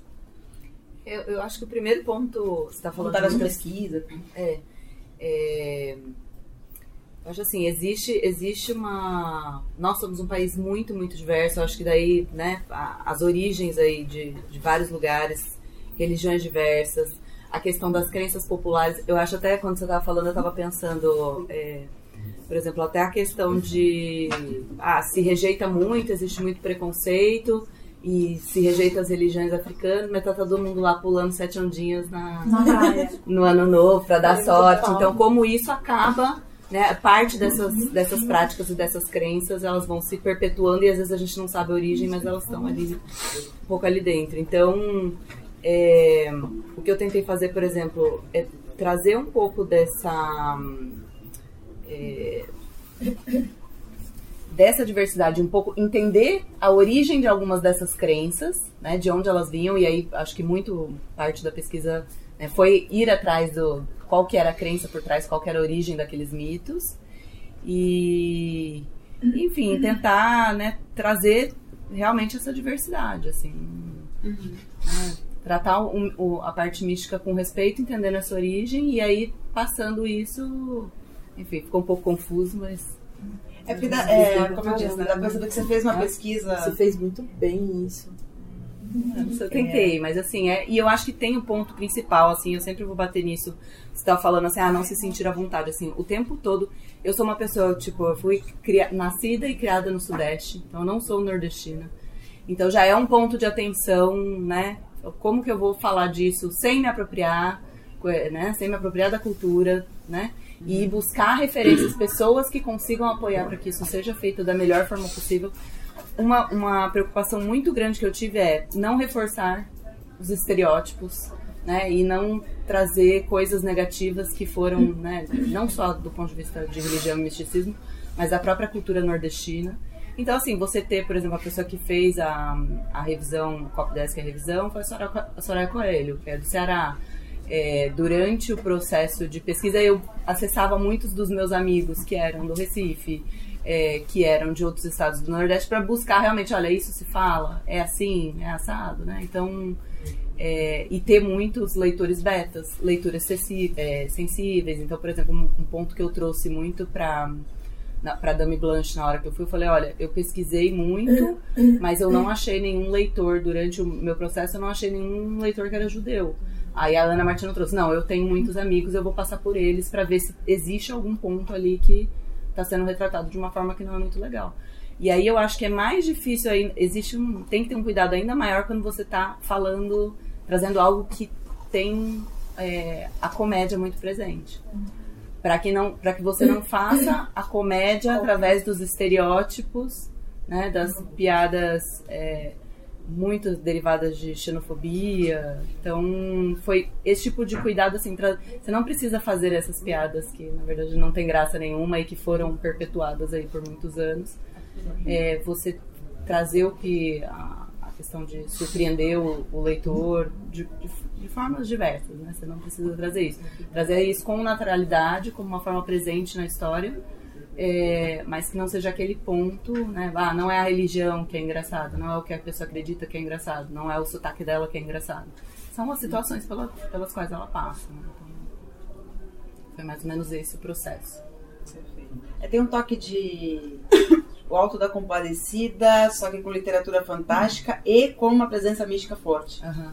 Né? Então, é uma, é uma sala que ficou bem interessante. Paula, até tem o lance do, do cordel no final, né? Que eu acho que é uma coisa legal das, que a Soraya falou. É, então, por exemplo, no, na, eu me lembro quando a Soraya trouxe os pontos né, da leitura crítica, eu lembro que ela falou do último, assim, da, tem um repente no final, né? E aí ela me falou, ah, isso daqui tá meio tentando lembrar qual foi a expressão disso. Ela falou, ah, ficou fraco e ficou parecendo uma lição de moral, assim, uma coisa meio tipo. É, moral cristã. Moral cristã, sei lá. E aí eu peguei esse comentário que ela fez e coloquei dentro do diálogo, porque eu falei, bom, então eu preciso transformar isso. Então é uma coisa que o diabo fala para Deus e vai falar, ó, oh, isso aqui tá parecendo uma, uma catequese de não sei o que lá. E aí eu continuei a partir dali, voltei para ela e falei, ah, não, agora ficou legal. E ela deu muita risada porque eu usei a crítica que ela fez exatamente pra. É tipo uma, é uma catequização barata. É, uma cate... assim. é, ela falou, isso aqui tá parecendo uma catequização barata. E aí o diabo falou isso pra Deus. Nossa, o que você falou tá parecendo uma catequização barata. Então, tentar ter esse cuidado, assim, de realmente, né? De... Isso é que é incorporar a crítica. É. é. Eu não sei se vocês sabem, mas a Soraya Coelho é foi a primeira moderadora dessa mesa. Né? O convite foi feito pra ela, ela aceitou. E aí, justamente porque a família dela ia ter a possibilidade de encontrar a família que vinha do Ceará, ela falou, ela não vou poder ir pra Flip, e, e aí, enfim. Aí reconfiguramos até chegar à configuração atual da mesa. né? Passar para lá Bom, voltando hum, para essa pergunta, na né, questão da realidade brasileira. Bom, quando apareceu né, essa história de que tem a mata e é isso mesmo, né? Não é tigre, é onça, né? Tem até, teve até um ajuste dos animais que aparecem, né? Não é águia, é cacará, né? É, uma a, a, arpia, arpia, é, arpia, que é uma ave brasileira. Então teve toda uma adaptação.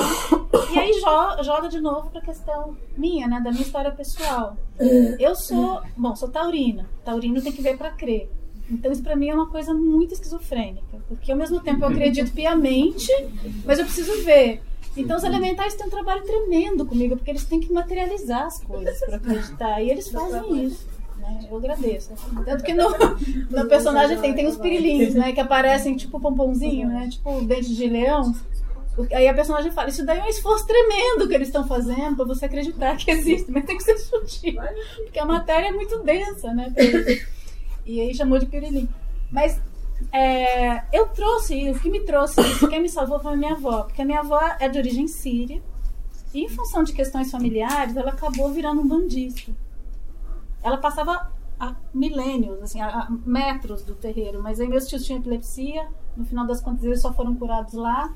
Aí falaram para ela que ela tinha que devolver e ela começou a incorporar. E quando eu era criança, Eu lembro dessa experiência, eu não sabia de nada disso. Só lembro que às vezes era minha avó e às vezes não era minha avó.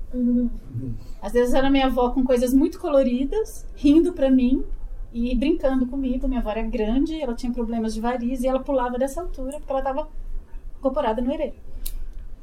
E eu achava aquilo o máximo. Eu achava um pouco medo, ficava um pouco com medo, porque ela ficava com uma cara esquisita, mas eu achava isso muito legal. Nossa, que legal, vó. Para, vó.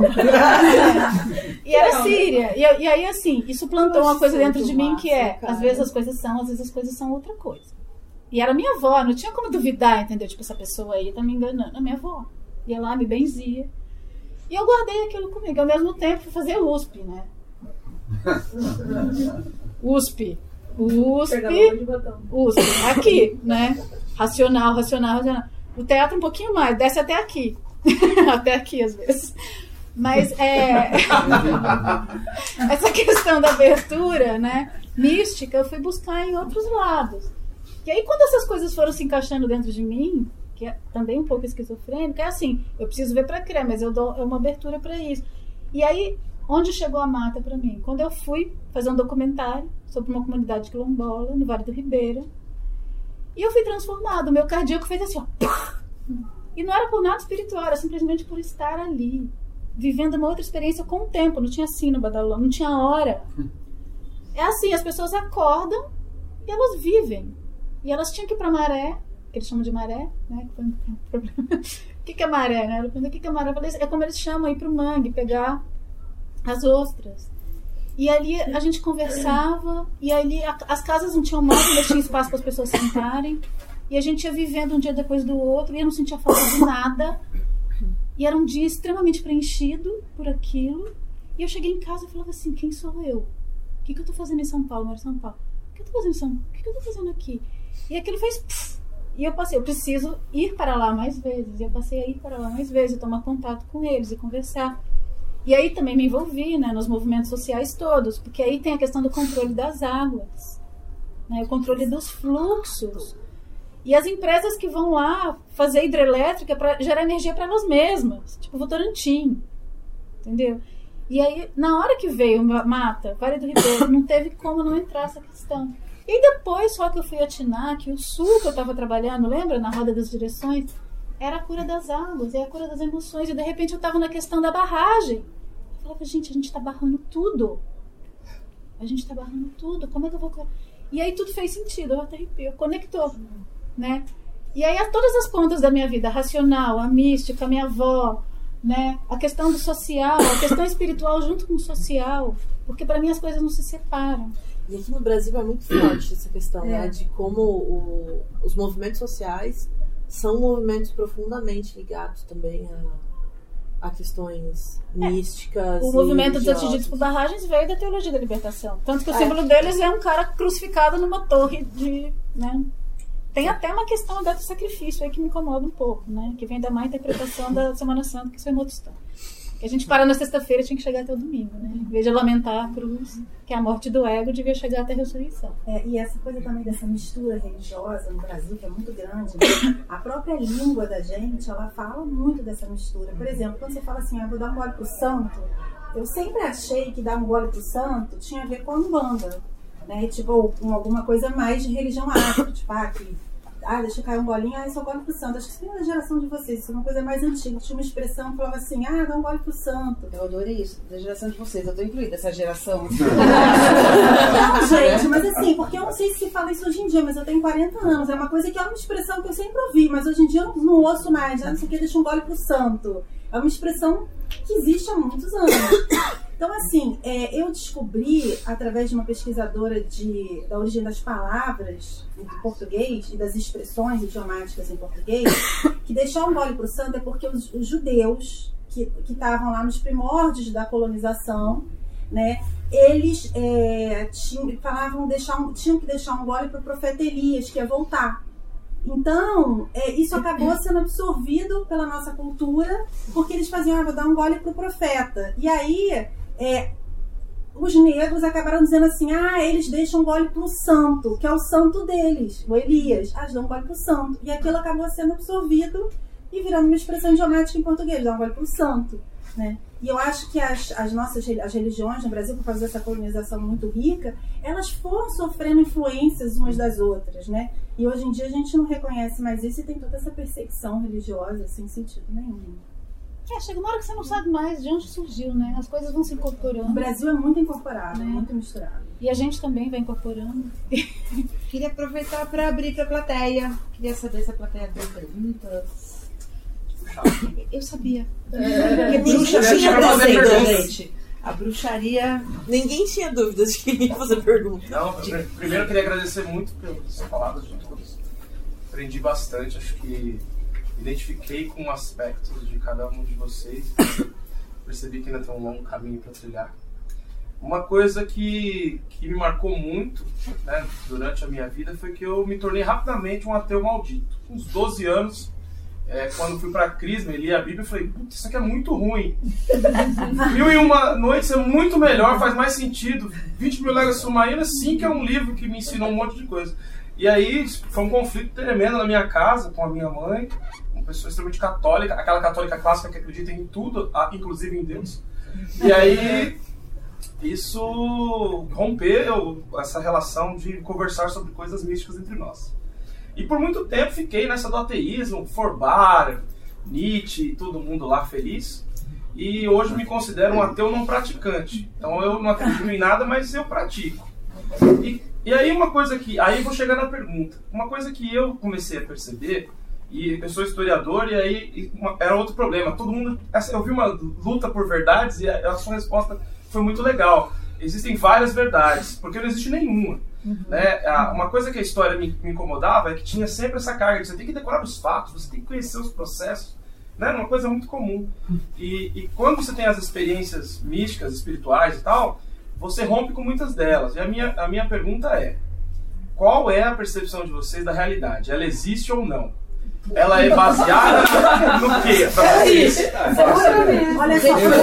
Como autores, ok? Não, como autores isso faz muita diferença. O que a gente percebe é, o, é, é, são os nossos sentidos que nos dão. Então a verdade maior está dentro de nós. O que, que é? Posso? Meu Deus, assim, primeiro queria dizer que eu tenho um canal de história alternativa que fala exatamente isso que ela falou. De existem várias versões da história. Ah, já questiono também. Né? É, não, não pode ser versão tipo nazismo não aconteceu. É, então por isso que eu já falei, opa! Terra plana. É. Se morrer uma amiguinha, é, O nazismo é de esquerda. Peraí, gente, existem não. fatos também, né? É, exatamente. É. Calma, existem fatos. É, é, é, uma questão do seguinte, né? A gente não consegue é, reproduzir a realidade falando sobre ela. É, peraí. Um, eu sempre um falo assim, porque no meu canal, muita gente vem e fala assim, não, isso que você está falando não é bem assim. Eu falo, peraí, gente, eu tô dizendo que isso é uma versão, é uma possibilidade, porque a história, na hora que ela foi contada, não existe, não existe máquina do tempo. Então, assim, é, alguém registrou aquela história e alguém achou que essa história aqui era melhor do que essa, ou tinha mais provas do que a outra, ou achou que era mais interessante contar essa versão. Então eu sei que a gente não teve possibilidade de acabar de falar. Eu fui pesquisadora de um documentário da Documenta Filmes sobre a história de, sobre as festas do divino. Eu não duvido nada que tenham festas do divino, que tenham outros fatores geradores além da que eu conheço. Mas a, a, assim, a maior parte das festas do Divino, tipo a do Divino Espírito, no Espírito Santo, que é uma festa tradicional enorme, elas têm a ver com milenarismo, com uma festa que existia na época do Dom Diniz, e que depois, isso é uma história secreta do Brasil, a gente fala assim, o Brasil foi colonizado por degredados, né, que seriam pessoas que estariam nas prisões, não sei o quê. Mas a maior parte desses degredados eram presos políticos, eram os festeiros do divino perseguidos pela Inquisição e eram judeus que ficaram a ver navios que ficaram a ver navios é o seguinte: eles estavam fugindo do Torquemada na Espanha a pé, pagaram equivalente a 25 mil euros para sair da Espanha, ir para Portugal e poder vir para o Brasil. Quando eles chegam lá na, lá na praia para entrar no navio, o rei faz uma aliança para casar com a rainha da Espanha, que era aliada de Torquemada. Ele fala assim: só entra nesse navio quem for batizado. Um monte de gente se joga no mar e se mata. E aí dá a expressão: ficamos a ver navios. Ficaram vendo os navios e não podiam entrar. Né? Então, esses são os degredados que colonizaram o Brasil. Então, é assim, não duvido que tem muitas festas do divino com outros diversos fatores geradores, mas a maior parte das festas do divino são essas que vêm lá de, da época de Dom Diniz, um teatrinho, do milenarismo que ele hoje. E aí, isso que você está falando, sim, existem muitas versões para a história, existem muitos motivos para a história ter sido registrada da forma que a gente conhece, inclusive o colonizador que você falou, tinha dinheiro, registrou a história do jeito que mais lhe convinha, né? É como agora tem nos Estados Unidos gente querendo dizer que não houve escravatura nos Estados Unidos, eles eram imigrantes. Então, assim. Imigrantes ou não eram pais que trabalhavam coisa. forçadamente. não É, mas aí a Não, versão era histórica. Era um sistema similar à escravidão. É. Análogo. Então, assim, existe É. realidade? Também. Eu acho que existe. Existe. é, existem fatos. Mas eu acho que existem realidades. Realidades. Então, é mais Existem verdades, existem realidades, né? Agora, eu acho que existe um limite que, essa, que a gente está dizendo. Peraí, existem alguns fatos. Tipo, você não pode negar que aconteceu o Holocausto. Até né? porque a gente já conseguia filmar, tirar foto e. É, existem, é, existem verdades. Ah, eu acho que na existem história oral existem possibilidades quase infinitas. Você não pode dizer que o nazismo era de esquerda, porque os próprios alemães, inclusive alguns que, que ainda são idosos, que tiveram lá na Alemanha na época, dizem que era de direita. Então os caras que viveram a história estão dizendo que é de direita. Aí você. Peraí, Namar, minha verdade não é essa, desculpa. Minha verdade é que tem tudo a ver com a esquerda e pra mim é de esquerda. Então existem verdades, existem realidades, mas existem limites. Existem mentiras também. Existem mentiras, existem limites. Existem processos de ressignificação É. ligados com novos documentos, como a questão da negritude de Machado de Assis, que está sendo redescoberta nesse momento, e é uma outra leitura de um processo de uma escola histórica. E aí é esse fato que pode ser visto, e não você deturpar com uma questão de falar que nós é de esquerda. Então, uma história É- hoje é uma que foi contada de uma determinada maneira da, com relação à ditadura, ela pode ter uma outra interpretação a partir de novos documentos. E aí você tem uma nova interpretação de uma nova forma pela questão histórica, pela escola de Zanardi, pelo historicismo de Rank ou qualquer outro tipo de situação.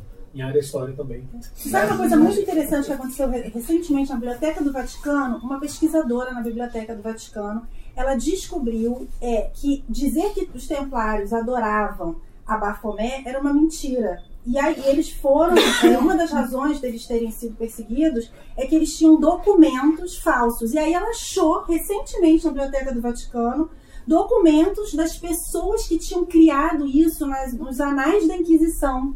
Dizendo que ah, a gente criou isso por causa Fake disso, news. disso, daquilo, pra Fake conseguir fazer isso. Mas tinha o registro das fake news. E ela achou isso por acaso na Biblioteca do Vaticano. Então é isso que você falou. De repente Exato. você fala, peraí, agora tem um novo fato histórico. Exato, como a questão da, da criação dos protocolos do Sábio de Sião pela polícia política é, czarista, que vai se desdobrando até se transformar numa verdade e que tem uma conspiração mundial dos judeus ali para dominar, só que você vai na raiz e encontra o fake Peraí, news. eu, nem- eu nem sabia disso. Depois você vai ter que Nossa, é- isso que eu quero é, Cara, pra quem curte coisa de conspiração, Esse é é muito divertido. clássico. É, é do tipo no nível da Terra plana aí do, do nazismo de esquerda. É louco. A Terra é plana também. Existem verdades? Existem. Peraí, gente, tem um limite. Tem que ter um limite do fato aqui, né? Tem um limite da ciência, tem um limite do que, né? Sabe uma coisa que eu acho muito louca? E que entra nessa questão da Terra plana, né? Tipo, os caras ficam tentando achar o símbolo de uma forma literal. Então, tipo, existem muitas realidades. Você tem realidades que são reali- realidades tangíveis e realidades simbólicas. Se você tenta achar a realidade simbólica na realidade tangível, você não vai funcionar. Você vai achar que a Terra é plana. Numa realidade simbólica, a Terra é um disco que se sustenta em cima de uma tartaruga. Quatro elefantes. Quatro elef- É, tipo. Então, a Terra pode ser plana dentro de uma perspectiva simbólica, porque eu tô lendo o livro na qual isso acontece, ou porque eu vou achar uma diacha de uma tartaruguinha que tá riscada igualzinho no Sétima Torre, que é já o livro fazendo a citação do outro livro. E aí você tá no mundo físico real e você olha aqui e fala: Hum, é um amuleto de sorte que eu vou levar pro resto da minha vida. E, eu, e a tartaruguinha tá lá em casa, bonitinha. Mas o fato é, cara, é o símbolo que foi usado no livro, é o símbolo que foi usado no mito. O que, que os caras lá estavam pensando quando, quando pensaram nisso? Porque muitas vezes é, tipo, já tinha-se o conhecimento científico e o conhecimento simbólico estava ali, convivendo muito bem obrigado. Então, o alquimia vai vir. É. Você tem o laboratório, que é o experimento externo, mas que era alimentado pelas alegorias, que é a realidade interna. E aí você tem essas duas coisas em ha- harmonia, inclusive uma alimentando a outra, né? A questão é quando você começa a alucinar, porque o que que é alucinação? Você pega uma realidade interna e projeta fora. É só isso. Você vai falar que não existe? Existe. Aí por falar de realidades, né? É, eu, eu fiz um estudo de hipnose, aprendi a fazer hipnose e percebi que a realidade ela é moldável também. A percepção de realidade. A percepção da. É. Então, por isso que você está falando, é perfe... eu para mim concordo plenamente. É. Você- o cara que está alucinando na hipnose, ele começa a. pô, Eu hipnotizei um cara, no primeiro, meu- primeiro dia que eu tava aprendendo foi ridículo. Eu já consegui fazer um negócio bizarro. Falei, nossa, isso é muito perigoso, né? Queria fazer um cara achar que o amigo dele era o Ronaldinho, não importa qual, não faço ideia de qual dos milhões de Ronaldinhos. O jogador jogar uma bola invisível. E aí eu fiquei pensando, caramba, como a- a- é frágil a nossa Isso. capacidade de perceber O real e o a- imaginário. essa palavra realidade, né? Tipo, até que ponto isso daqui, a visão, a audição, esses, esses sentidos e os sentidos combinados que também se formam, ajudam a gente a entender o que tá rolando aqui de verdade. E a- o que, que a gente não vê, o que, que a gente sente e não vê. É isso que eu tava perguntando, porque eu sinto isso. você é escritor. E, e não consigo. é, Você sabe que eu vi uma hipnotista Achar que tem um Deus, fazer apesar de sentir- uma Ah. experiência com uma plateia para mostrar que o cérebro não diferencia a experiência real da Uhum. imaginada, Sim. né? Sim. Ela, ela hipno- ela começou a dirigir uma plateia de 100 pessoas descrevendo de olho fechado um limão e ela com aquele toda aquela técnica hipnotizadora Uhum. de que agora você está sentindo um limão. Aí, de repente, as pessoas estavam todas assim, tipo, Aí falou, vocês estão com a sensação de que vocês estão com limão na boca? Então, assim, seu cérebro não está diferenciando essa, essa experiência de você estar com limão, experimentando o limão, da experiência real de experimentar o limão. Agora, o perigo é quando a gente perde essa noção, que é o que está acontecendo hoje no mundo, porque as pessoas, Sim. é, as pessoas estão perdendo o limite do simbólico. Elas estão ficando muito concretas. É quase uma esquizofrenia social. As Sim. pessoas estão precisando ficar mais concretas para dar conta da vida, né? Como uma forma de controle. e Eu elas não busco criam ser mais con- né? A- É, É, tipo de manipulação da realidade. Tem um rebote disso, é essa dar controle do, da- o nível de falta de controle é muito grande hoje. Então preciso ser concreto, porque o que é concreto eu dou conta. O que é binário é zero é um, você é mal é bom. Ah, matou o bandido, resolveu o problema. Bandido bom, bandido morto. Então é só isso, é simples, é zero um. Poxa, isso eu controlo. Do que é essa realidade líquida que a gente não controla nada. Então as pessoas estão destruindo o simbólico. E aí você tem uma ministra que fala assim, gente, o pica-pau é do mal, a Frozen é gay, porque aí simplifica tudo. Olha que, Nossa, que eu nunca tinha imaginário. Como, como? Não, peraí. Resolve. mas Ela mora isso sozinha aí no não- castelo que ela É, peraí, isso aí não. Enfim, também não importa se ela é gay, tudo bem se ela for, mas a questão é essa. A questão é quando você tira o simbólico e você precisa ficar no concreto, porque aí você dá conta, dá conta das suas Uma coisa emoções, que dá conta tem do uma- social, do descontrole, Existe da uma morte. discussão a respeito de como a nossa, nossa sociedade eh, sente falta da questão dos ritos de passagem. Porque o rito de passagem é o processo de você vivenciar o simbólico e ficar pronto para É. o físico. Então você. O fato de que a gente nega os ritos de passagem, então a gente cresce sem conseguir passar por ritos de É passagem, terrível. faz com que a gente fique mais confuso nisso. Agora, trazendo só para a questão do, da pergunta, da questão de como isso afeta a nossa escrita, e aí eu. Questão de rito de passagem é engraçado porque o nome do livro que eu ia citar é exatamente esse. É, eu gosto muito do, de trabalhar com a questão da extrapolação da realidade. Então, quando eu uso elementos que são do folclore e do misticismo brasileiro e, e de questões que são de religiões reais, e aí eu extrapolo isso para uma realidade onde isso vira um superpoder, é, que é o que o Cabral fez no primeiro romance dele, no, que, que chama Rito de Passagem, que é, é você, essa possibilidade de você extrapolar aquilo que a gente está acostumado a, a lidar e você sobrepor uma outra realidade fantástica em cima dela. Então, é essa, essa possibilidade de você pegar o real e aí colocar uma outra camada simbólica em cima dele para você criar uma realidade ampliada. Posso falar uma coisa em cima disso? Que é, eu tenho um movimento contra a ditadura da realidade única. Né? Só Goethe falava que tinham quatro realidades possíveis, né? uma em cada elemento. A realidade terra, que é o fato, a realidade ar, que é a metáfora, a realidade água, que são as emoções, e a realidade fogo, o olhar fogo, né? Não a realidade, o olhar fogo, que é o espírito da coisa, que é quando você né? Que é o fogo. Isso para falar só da realidade visível, né? Aí se a gente vai, eu fiz um documentário uma vez sobre as mulheres do samba. E eu tinha uma, uma questão com a escola de samba que eu falava assim, nossa, é uma gran- é uma ilusão, né? Porque são três, é um 20 minutos na passarela e elas e tá lá todo mundo, e reis e rainhas, não sei o quê, e depois é uma vida super difícil, né, que todo mundo leva, e via o carnaval como uma grande ilusão. Depois que eu fui conversar, né, como ir lá e ver, é o contrário. Porque o fato de viver aquilo traz para a realidade única, que não é única, uma dignidade que é real e que foi tirada. Então, quer dizer, o que eu achava que era realidade, na verdade é uma realidade imposta, que tem códigos impostos. Ah, eu preciso contar a história do, do Miguel. Gente, eu preciso contar a história. Porque tem a ver com isso. Eu estava na Avenida Paulista esses dias, eu estou no momento austrinha, tá? Não parece, mas eu estou bem assim comigo mesmo. Aí chegou uma pessoa, um vulto, vendendo bala. E eu fui bem assim, não, não, obrigado, obrigado, obrigado, assim. Aí ele virou assim, não faça isso comigo, moça. Não ponha palavras na minha boca. Eu, adoro um, diálogo fora do... Eu, aí eu vi, aí eu me dignei olhar para ele. Ele, você não está me escutando. Eu não estou te pedindo nada, eu estou aqui fazendo um trabalho. E eu assim, né? Tum, aí encaixei, né? Eu, desculpa. Ele falou assim: não, tudo bem, é que eu demorei muito para conquistar minha dignidade, você não pode me tirar. Não coloque palavras na minha boca, eu estou fazendo outra coisa. Eu falei: tudo bem, eu já entendi. E eu fiquei com vergonha mesmo, fiquei com muita vergonha.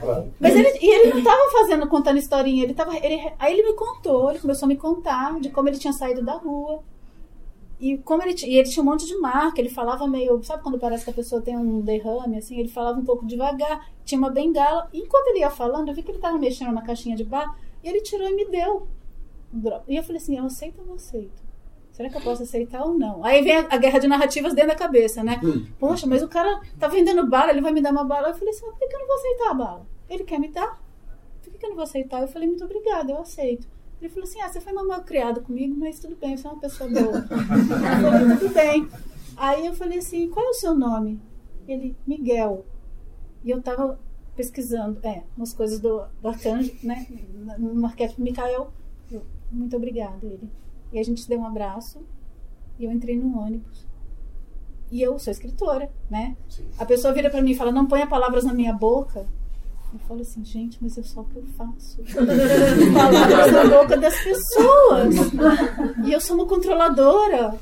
E não sei o que. Aí eu entendi, aí uma hora eu falei. E eu percebi uma coisa muito importante: o quanto você não precisa dizer para o outro que ele tem que fazer. Você só tem que ficar na sua réplica. Você não pode ser influenciado pela réplica que o outro quer te dar, que é fake news, né? Ele não, ele não comprou minha, porque a minha réplica. Eu falei para ele assim: sai daqui, porque eu não quero. Na... Aí ele, ele viu o que eu estava fazendo, que eu estava controlando a narrativa, colocando palavras na boca dele, e ele falou: eu não aceito. O fato dele falar eu não aceito fez a narrativa não acontecer. E eu saí daquele lugar também, daquela. Ai, não me incomoda, não quero. Eu olhei para ele e aquilo foi muito. Isso é mágico. Gente, agora eu vou fazer uma citação só, só, só, uma frase da Anaís. Só, só terminar. E aquilo para mim me ensinou muito. Eu gosto muito dessas coisas que acontecem na vida, uhum. sabe? Porque para mim a mágica tá aí. E, e a minha sensação física era de dilatação. Eu saí de lá aconteceu alguma coisa. Sabe quando eu falei, gente, aconteceu alguma coisa hoje? Sabe quando criança chega em casa e tem que contar para mim? Eu falei, aconteceu alguma coisa. E eu até escrevi sobre isso, né? E aí vem essa questão da realidade. O quanto a realidade, porque veio da sua pergunta, é como você se enxerga, como você se coloca, como você é influenciado pela realidade que o outro quer te impor, né? E, e voltando para a questão da escola de samba também, a realidade que você vive é a realidade que você foge. E quanto mais gente vivendo essa mesma realidade, mais fácil vai ficando. Né? Tem coisas que a gente não consegue mudar sozinho, porque até no tarô né, tem a carta lá que é o olhar do outro. A física quântica fala isso também. O observador influencia no fenômeno. Então o olhar do outro influencia o tempo todo. E a questão é como a gente vai negociando essas influências, né? E aí, só para amarrar, fechar, para mim a história também tem a ver com isso, né? As narrativas que eu vou colocando, as realidades que eu vou criando, isso daqui é uma alucinação. Qualquer... A escrita para mim é uma alucinação, é o mundo que está dentro e eu botei para fora. É uma alucinação consciente, né? É uma realidade que eu estou colocando ali. Enfim. Queria é. passar para o Adilson, que ele está esperando bastante tempo ali, comportado. É, é, queria fazer uma contextualização com três situações e fazer um curtinho, tá? E fazer uma pergunta para a Patrícia Deluna, que eu adorei tudo que ela falou, todos vocês, mas é dentro desse conceito que está bem dentro da questão da realidade, que o Dick lidou com isso a vida inteira, se esse universo era real ou não, tal, para ele mesmo como pessoa por processos de esquizofrenia, por processos místicos. Eu comecei editando a obra dele, né? Eu comecei editando ficção científica em 2003, né? Estou há 16 anos no mercado editorial e hoje eu sou editor, editor do grupo editorial Pensamento, ou seja, eu só edito místico, né? além de toda a parte de ciências humanas, enfim, as outras coisas dos outros selos, mas a questão toda aqui é a editora fundadora do misticismo e esoterismo no Brasil. O, o, o limite da questão de como você constrói a realidade narrativa, né? Que não é tão aleatória assim, às vezes, ou como ela pode ser mexida com a questão ali do Calvino, tal, que foi ali comentado, tal, e do Dick, que, por exemplo, ele escreve né, O Homem do Castelo Alto baseado em outro livro. Pouca gente sabe disso. Chama-se Bring the Jubilee, que é 1953. Né, que, e se o Sul tivesse ganho a Guerra de Secessão? Como seria os Estados Unidos? Ele, ah, e se os, a gente tivesse perdido a guerra? Né? E se o eixo tivesse é, é, ganho a guerra? Como seria? Então, na realidade, quem escreve né, solteando as moedas de, do, do, do, do Xing dentro do Homem do Castelo Alto, é o Homem do Castelo Alto, é, é a metalinguagem, né, que ele escreve a realidade do qual o, a, os aliados ganharam, né, mostrando que isso é aquela realidade. E aí você vai perceber que aquela realidade ali é uma realidade líquida, que quando você começa a pensar, a coisa toda do, do consciente, do inconsciente, e no final aquela, aquela ali se se quebra e você vai perceber que a, realidade é uma outra. Então, essa é a história realmente por trás do livro. Então, ele não escreveu tão. Então, quem escreve com, a, com essa questão do Xing é o personagem dele. Né? Aí, dentro de tudo isso, a questão dos, dos autores do século XIX místicos, né, como a John Fortune, o Crowley, tudo como você citou, quer dizer, é uma, é uma especulação narrativa para você falar: opa eu sou o Samuel Gregor Matters, eu fundei a Golden Dawn, eu posso contar até aqui. Mas eu quero contar mais, então eu vou utilizar a ficção, uma outra estrutura narrativa para disseminar determinadas verdades perigosas, porque o livro ele é perigoso, né? ele é subversivo. E aí eu escutei uma história do Dalton Trevisan uma vez, né? que ele tinha um personagem X, um porteiro, não me lembro exatamente qual era o livro, né, dentro ali de, um, uma narrativa que ele estava construindo, ele era um personagem significante e que ele está escrevendo, escrevendo, já tem toda a estrutura do livro de como o livro vai terminar. E o cara cresce, cresce e começa a mudar e fala, nossa, esse cara está saindo do controle. Então, ele mata o, o, o protagonista. Eu falo, o que, que agora eu vou fazer com esse livro? Né? Aí ele falou, bom, termina assim, né? Então, aí a, a, a pergunta, até quando né, com essa questão toda da, da, da realidade né, e, e, e, da influência do que você capta né, ali, sei lá de onde, como uma mediunidade, canalização, seja o que for, e estrutura narrativa, como você lida com essas duas realidades para construir esse trabalho mágico que você, foi, que você tem, que eu estava escutando aqui com tanto gosto? É, na verdade, eu não, Pronto, eu, eu não sou pagã, né? E isso é o mais louco, é. né? É que, então, assim, e eu, quando escrevi Saga de Bravos, eu fiz palestra em mais de 40 ordens. Eu chegava nos lugares, a pessoa falava assim, você está no Coven, tá, tá, tá, tá. Ah, que é Coven, gente? Tipo assim, me ligavam, me ligaram isso que você estava falando do livro, que o cara queria revelar uma história, que aí ele escreve ficção. Sim. Me ligaram de um lugar chamado Círculo de Urântia, porque eu não estava canalizando. Esse livro de Urântia. Eu estava pesquisando. Mas cada vez mais eu tenho escrito, quando eu estou sobre personagens reais que eu ficciono. Então, assim, Saga de Bravos tem personagens históricos que eu ficcionei, mas eles a partir da história real deles, né? E hoje em dia eu tenho colocado na minha ficção personagens que eu convivi e que existem. Até assim, Rio de, Rio de Vênus, ele tem a, Zola, a, Zola, que é um personagem que fundou o Templo do Coração. Ele tem a Lita, que é essa mulher que ela é uma, uma pessoa, que ela é uma sacerdotisa. Eu ficcionei pessoas que existem.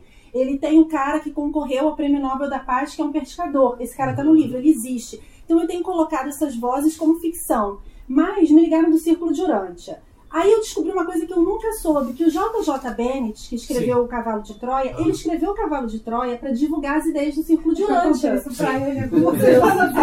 É. E aí eles me ligaram para dizer se eu não queria entrar pro Círculo de Urântia, que eles acharam que eu tinha que eu podia contar histórias do Círculo de Urântia ficcionadas, a partir do que eles leram em Saga de Bravos. Uhum. Porque como eu ficcionei a história, então eles queriam Sim. me chamar lá no Círculo de Urântia para me contar as histórias do Círculo de Urântia para eu ficcionar.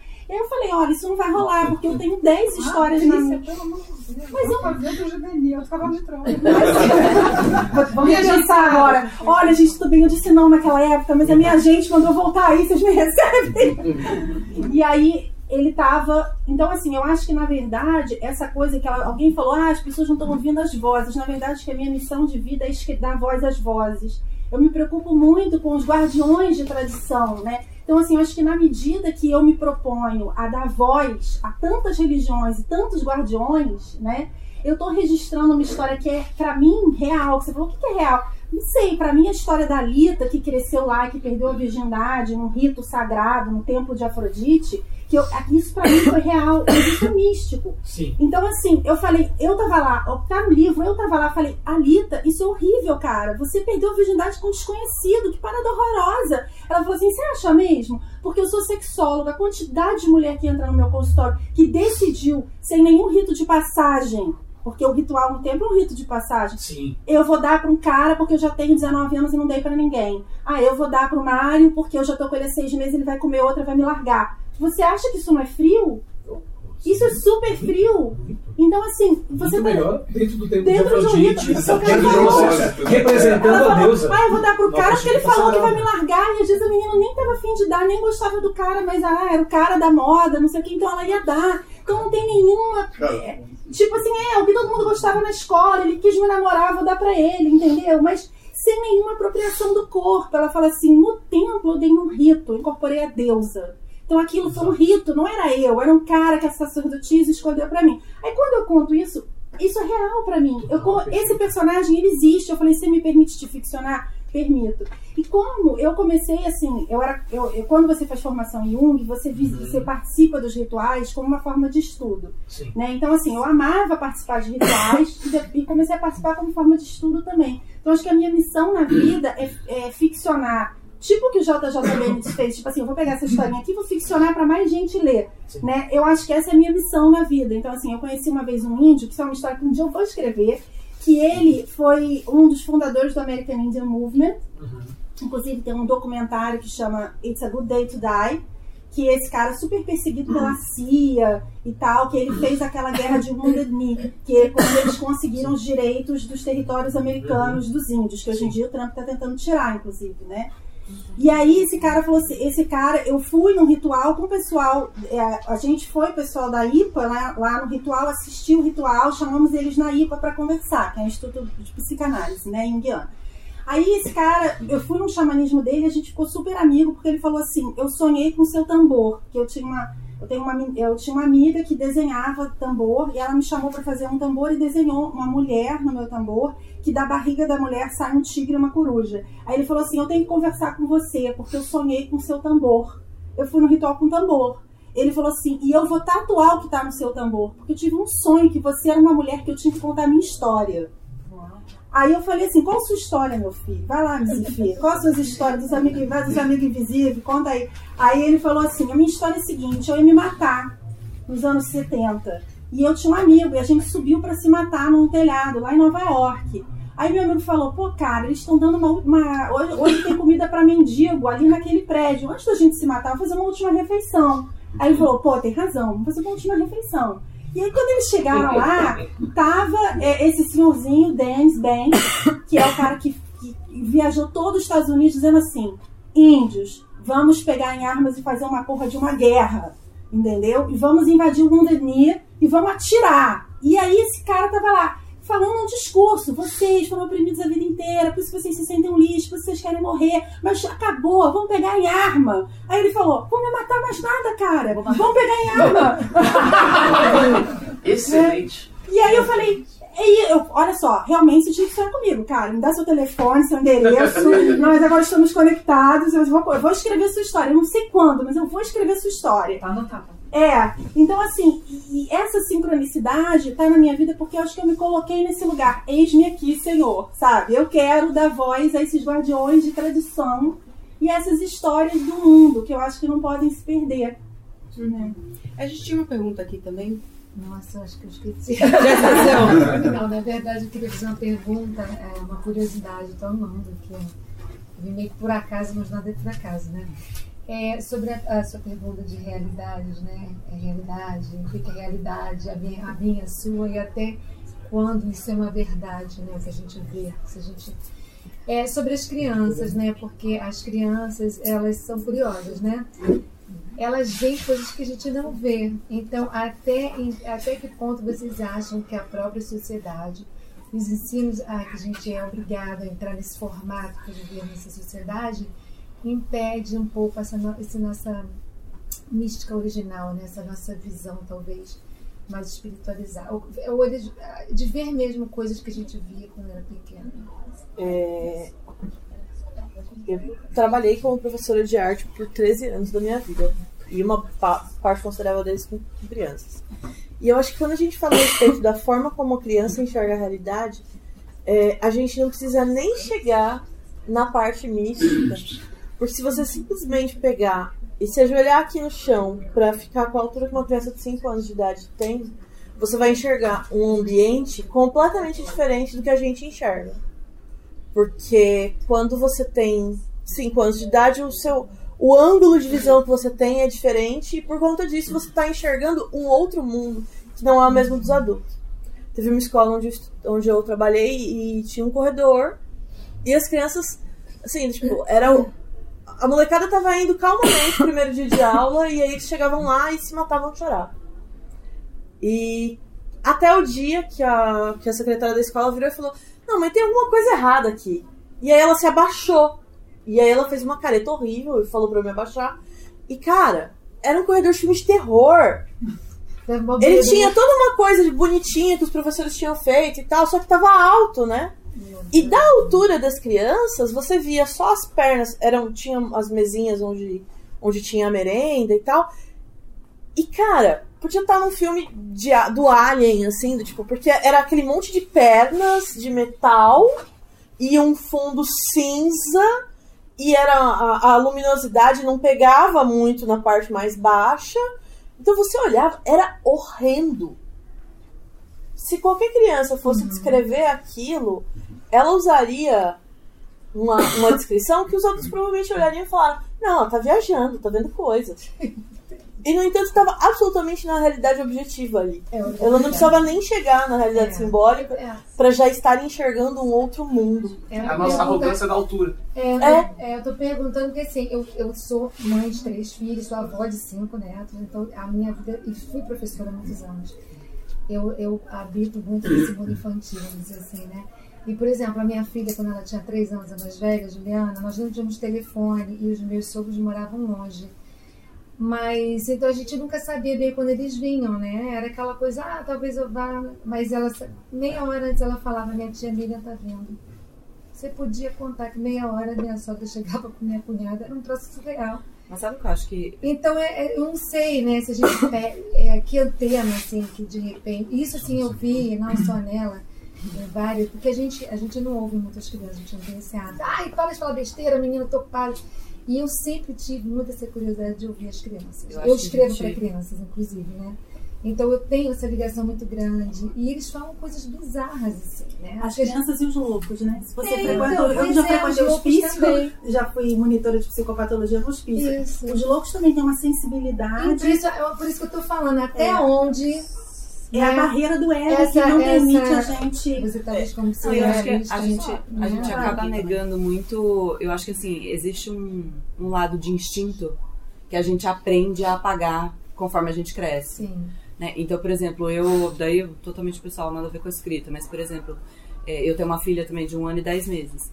E eu senti que durante o período que eu tava grávida e logo depois da gravidez, eu tive uma conexão com o meu corpo e de entender coisas e com a minha filha depois que ela nasceu. Então, essa reconexão com o instinto de coisas assim, ah, como que você acorda com um mínimo de barulho. Você tem, você tem pequenas coisas que você vê nos animais, ah, que lindo, né? E aí a gente perde. E aí eu acho que quando você é criança, né, e que ninguém te ensinou que não é que não, que o mundo é assim, que o mundo é assado, que eles Isso. boa parte do que eles é, fazem porque eles choram e até do- dessa questão, por exemplo, ah, eles sabem que alguém vai chegar ou sabem que tem alguma coisa errada. Pô, eles pegam as coisas no ar, sabe? Sim. Você tá numa tensão, é, um, é o mínimo, assim. Eles É. Eu acho que realmente a gente passa coisas. É, acho que eu- existe eu um tipo de transmissão eu que a gente. Eu desligou. quer dizer, nós somos animais, né? Mas a gente é meio que ensacado né, numa coisa aí da sociedade, né? Porque, por exemplo, os gatos são assim. Os gatos sabem a hora que o dono vai chegar. Sim, Ele cachorro- cachorro também tem um pouco disso. Né? Então, eu sei que eu tinha só um gato, né? Eu também. O meu gato chegava da escola e estava me esperando na varanda, entendeu? Assim, e como que ela sabia que a tia dela é um, é um troço surreal. Né? Se alguém me contasse, eu ia falar que mentira, mas aconteceu com a minha filha. Então, assim, será que a gente perde né, isso por causa dessa, Existe. dessa realidade social que você te imposta? Existe uma série, uma série de questões que fazem a gente ficar muito travado conforme a gente vai crescendo. É, a gente tem um- um- uma péssima combinação, que é o fato de que a gente entra na escola na mesma época em que a gente está desenvolvendo a autocrítica. Então, a mesma época em que o cérebro começa a desenvolver a autocrítica é o momento em que a gente entra na escola. Então, a gente se sente muito burro. E aí você abandona um monte de coisas que você sabia fazer, porque você acha que o que os adultos fazem é melhor. Mais ou menos isso aqui. Pessoal, a gente passou já bastante do horário, então eu vou é, encerrar. Eu vou só pedir pra. Bom, a Sarah já falou que o livro dela tá, é, tá no limbo ainda, mas pedir pro pessoal falar aqui é, do livro, onde encontra. E aí a gente autoriza o uso de voz. encerra. Autoriza o uso de voz. Autoriza o uso de voz. Eu vou pensar. Paola? Eu autorizo. Paula? É, então, é, então, o Alto da Maga Josefa está disponível em todas as livrarias digitais, né? Hoje só existe em e-book. Sempre no Twitter também, arroba Paola Siviero, e sou co-hostess também do podcast Curta Ficção. Bom, meus, esses dois filhotes são ditados pela editora Presságio, Priscila. Estão aqui na lojinha, para quem quiser. Esse daqui é o meu xodózinho mais recente. É Essa- o Mistérios da Bússola Azul, que é É essa legal falar que essa, essa edição é, foi neutralizada em carbono, porque tinha tudo a ver com a história também, né? Então a gente fez a neutralização na campanha de crowdfunding. Ai, o que é isso? Tinha esquecido. Explica. É, a gente fez, na verdade, você consegue fazer a neutralização de carbono de uma edição é, é, plantando o equivalente a de. A, a gente fez em parceria com a SOS Mata Atlântica, existem outras, outros organismos que fazem isso, mas o equivalente ao que se gastou de carbono para imprimir um livro, e existem diversos cálculos de como isso é feito, a gente colocou até na campanha o cálculo que a gente usou, que foi o cálculo maior, digamos assim. É, aí você realiza a plantação das mudas que vão criar aquele carbono, que vão trazer aquele carbono para a terra para você neutralizar. É lógico que a gente não foi lá plantar mudinha, mas a gente fez a doação desse valor equivalente ao SOS Mata Atlântica. É, e a Mata Atlântica, justamente porque o livro se passa na Mata Atlântica, foi daí. Esse que era o livro que você estava contando da Mata É, Atlântica. As das histórias todas estão aqui. Essa é a dupla. E tem a versão e-book também, né? Deve ser em também. Versão e-book. Eu tenho o livro na Pollen, né? Na Casa da Porta Amarela. É, tenho mais dois livros editados pela editora Pollen, que já vão pro, pro realismo terra, né? Que é a história dos, de como meus filhos chegaram ao mundo e sobre o, o- como encarar o medo da vida. Na verdade é sobre isso. Que é o canto da terra e o broto da terra, que são histórias sobre tornar-se mãe e sobre a maternidade, que estão lá na Casa da Porta Amarela. É, meus livros não todos esgotados, mas eu estou com dois livros escritos, é, esperando editora. Estou escrevendo um terceiro livro. É, acho que ainda tem, talvez, aí espalhado com o Submarino da Vida, algum Saga de Bravos, mas na editora acabou. E eu estou no canal Histórias Secretas, que é esse canal que eu conto várias histórias, falo de história alternativa, arqueologia, mitologia, Jung, todas essas maluquices. É, no www.patriciadeluna.com vocês podem se inscrever, porque eu faço muita palestra, dou muito curso. é, então vocês podem se inscrever na mailing também para receber e-book dos. é, lá no Histórias Secretas, às vezes eu conto umas coisas assim muito loucas, e aí disponibilizo o capítulo de e-book de alguma tese de mestrado, de doutorado, de algum pesquisador associado que foi quem pesquisou aquela coisa doida. então, é, vocês me encontram no arroba hsecretas no Instagram também. A Graça Gente, obrigada mesmo por ter estado aqui.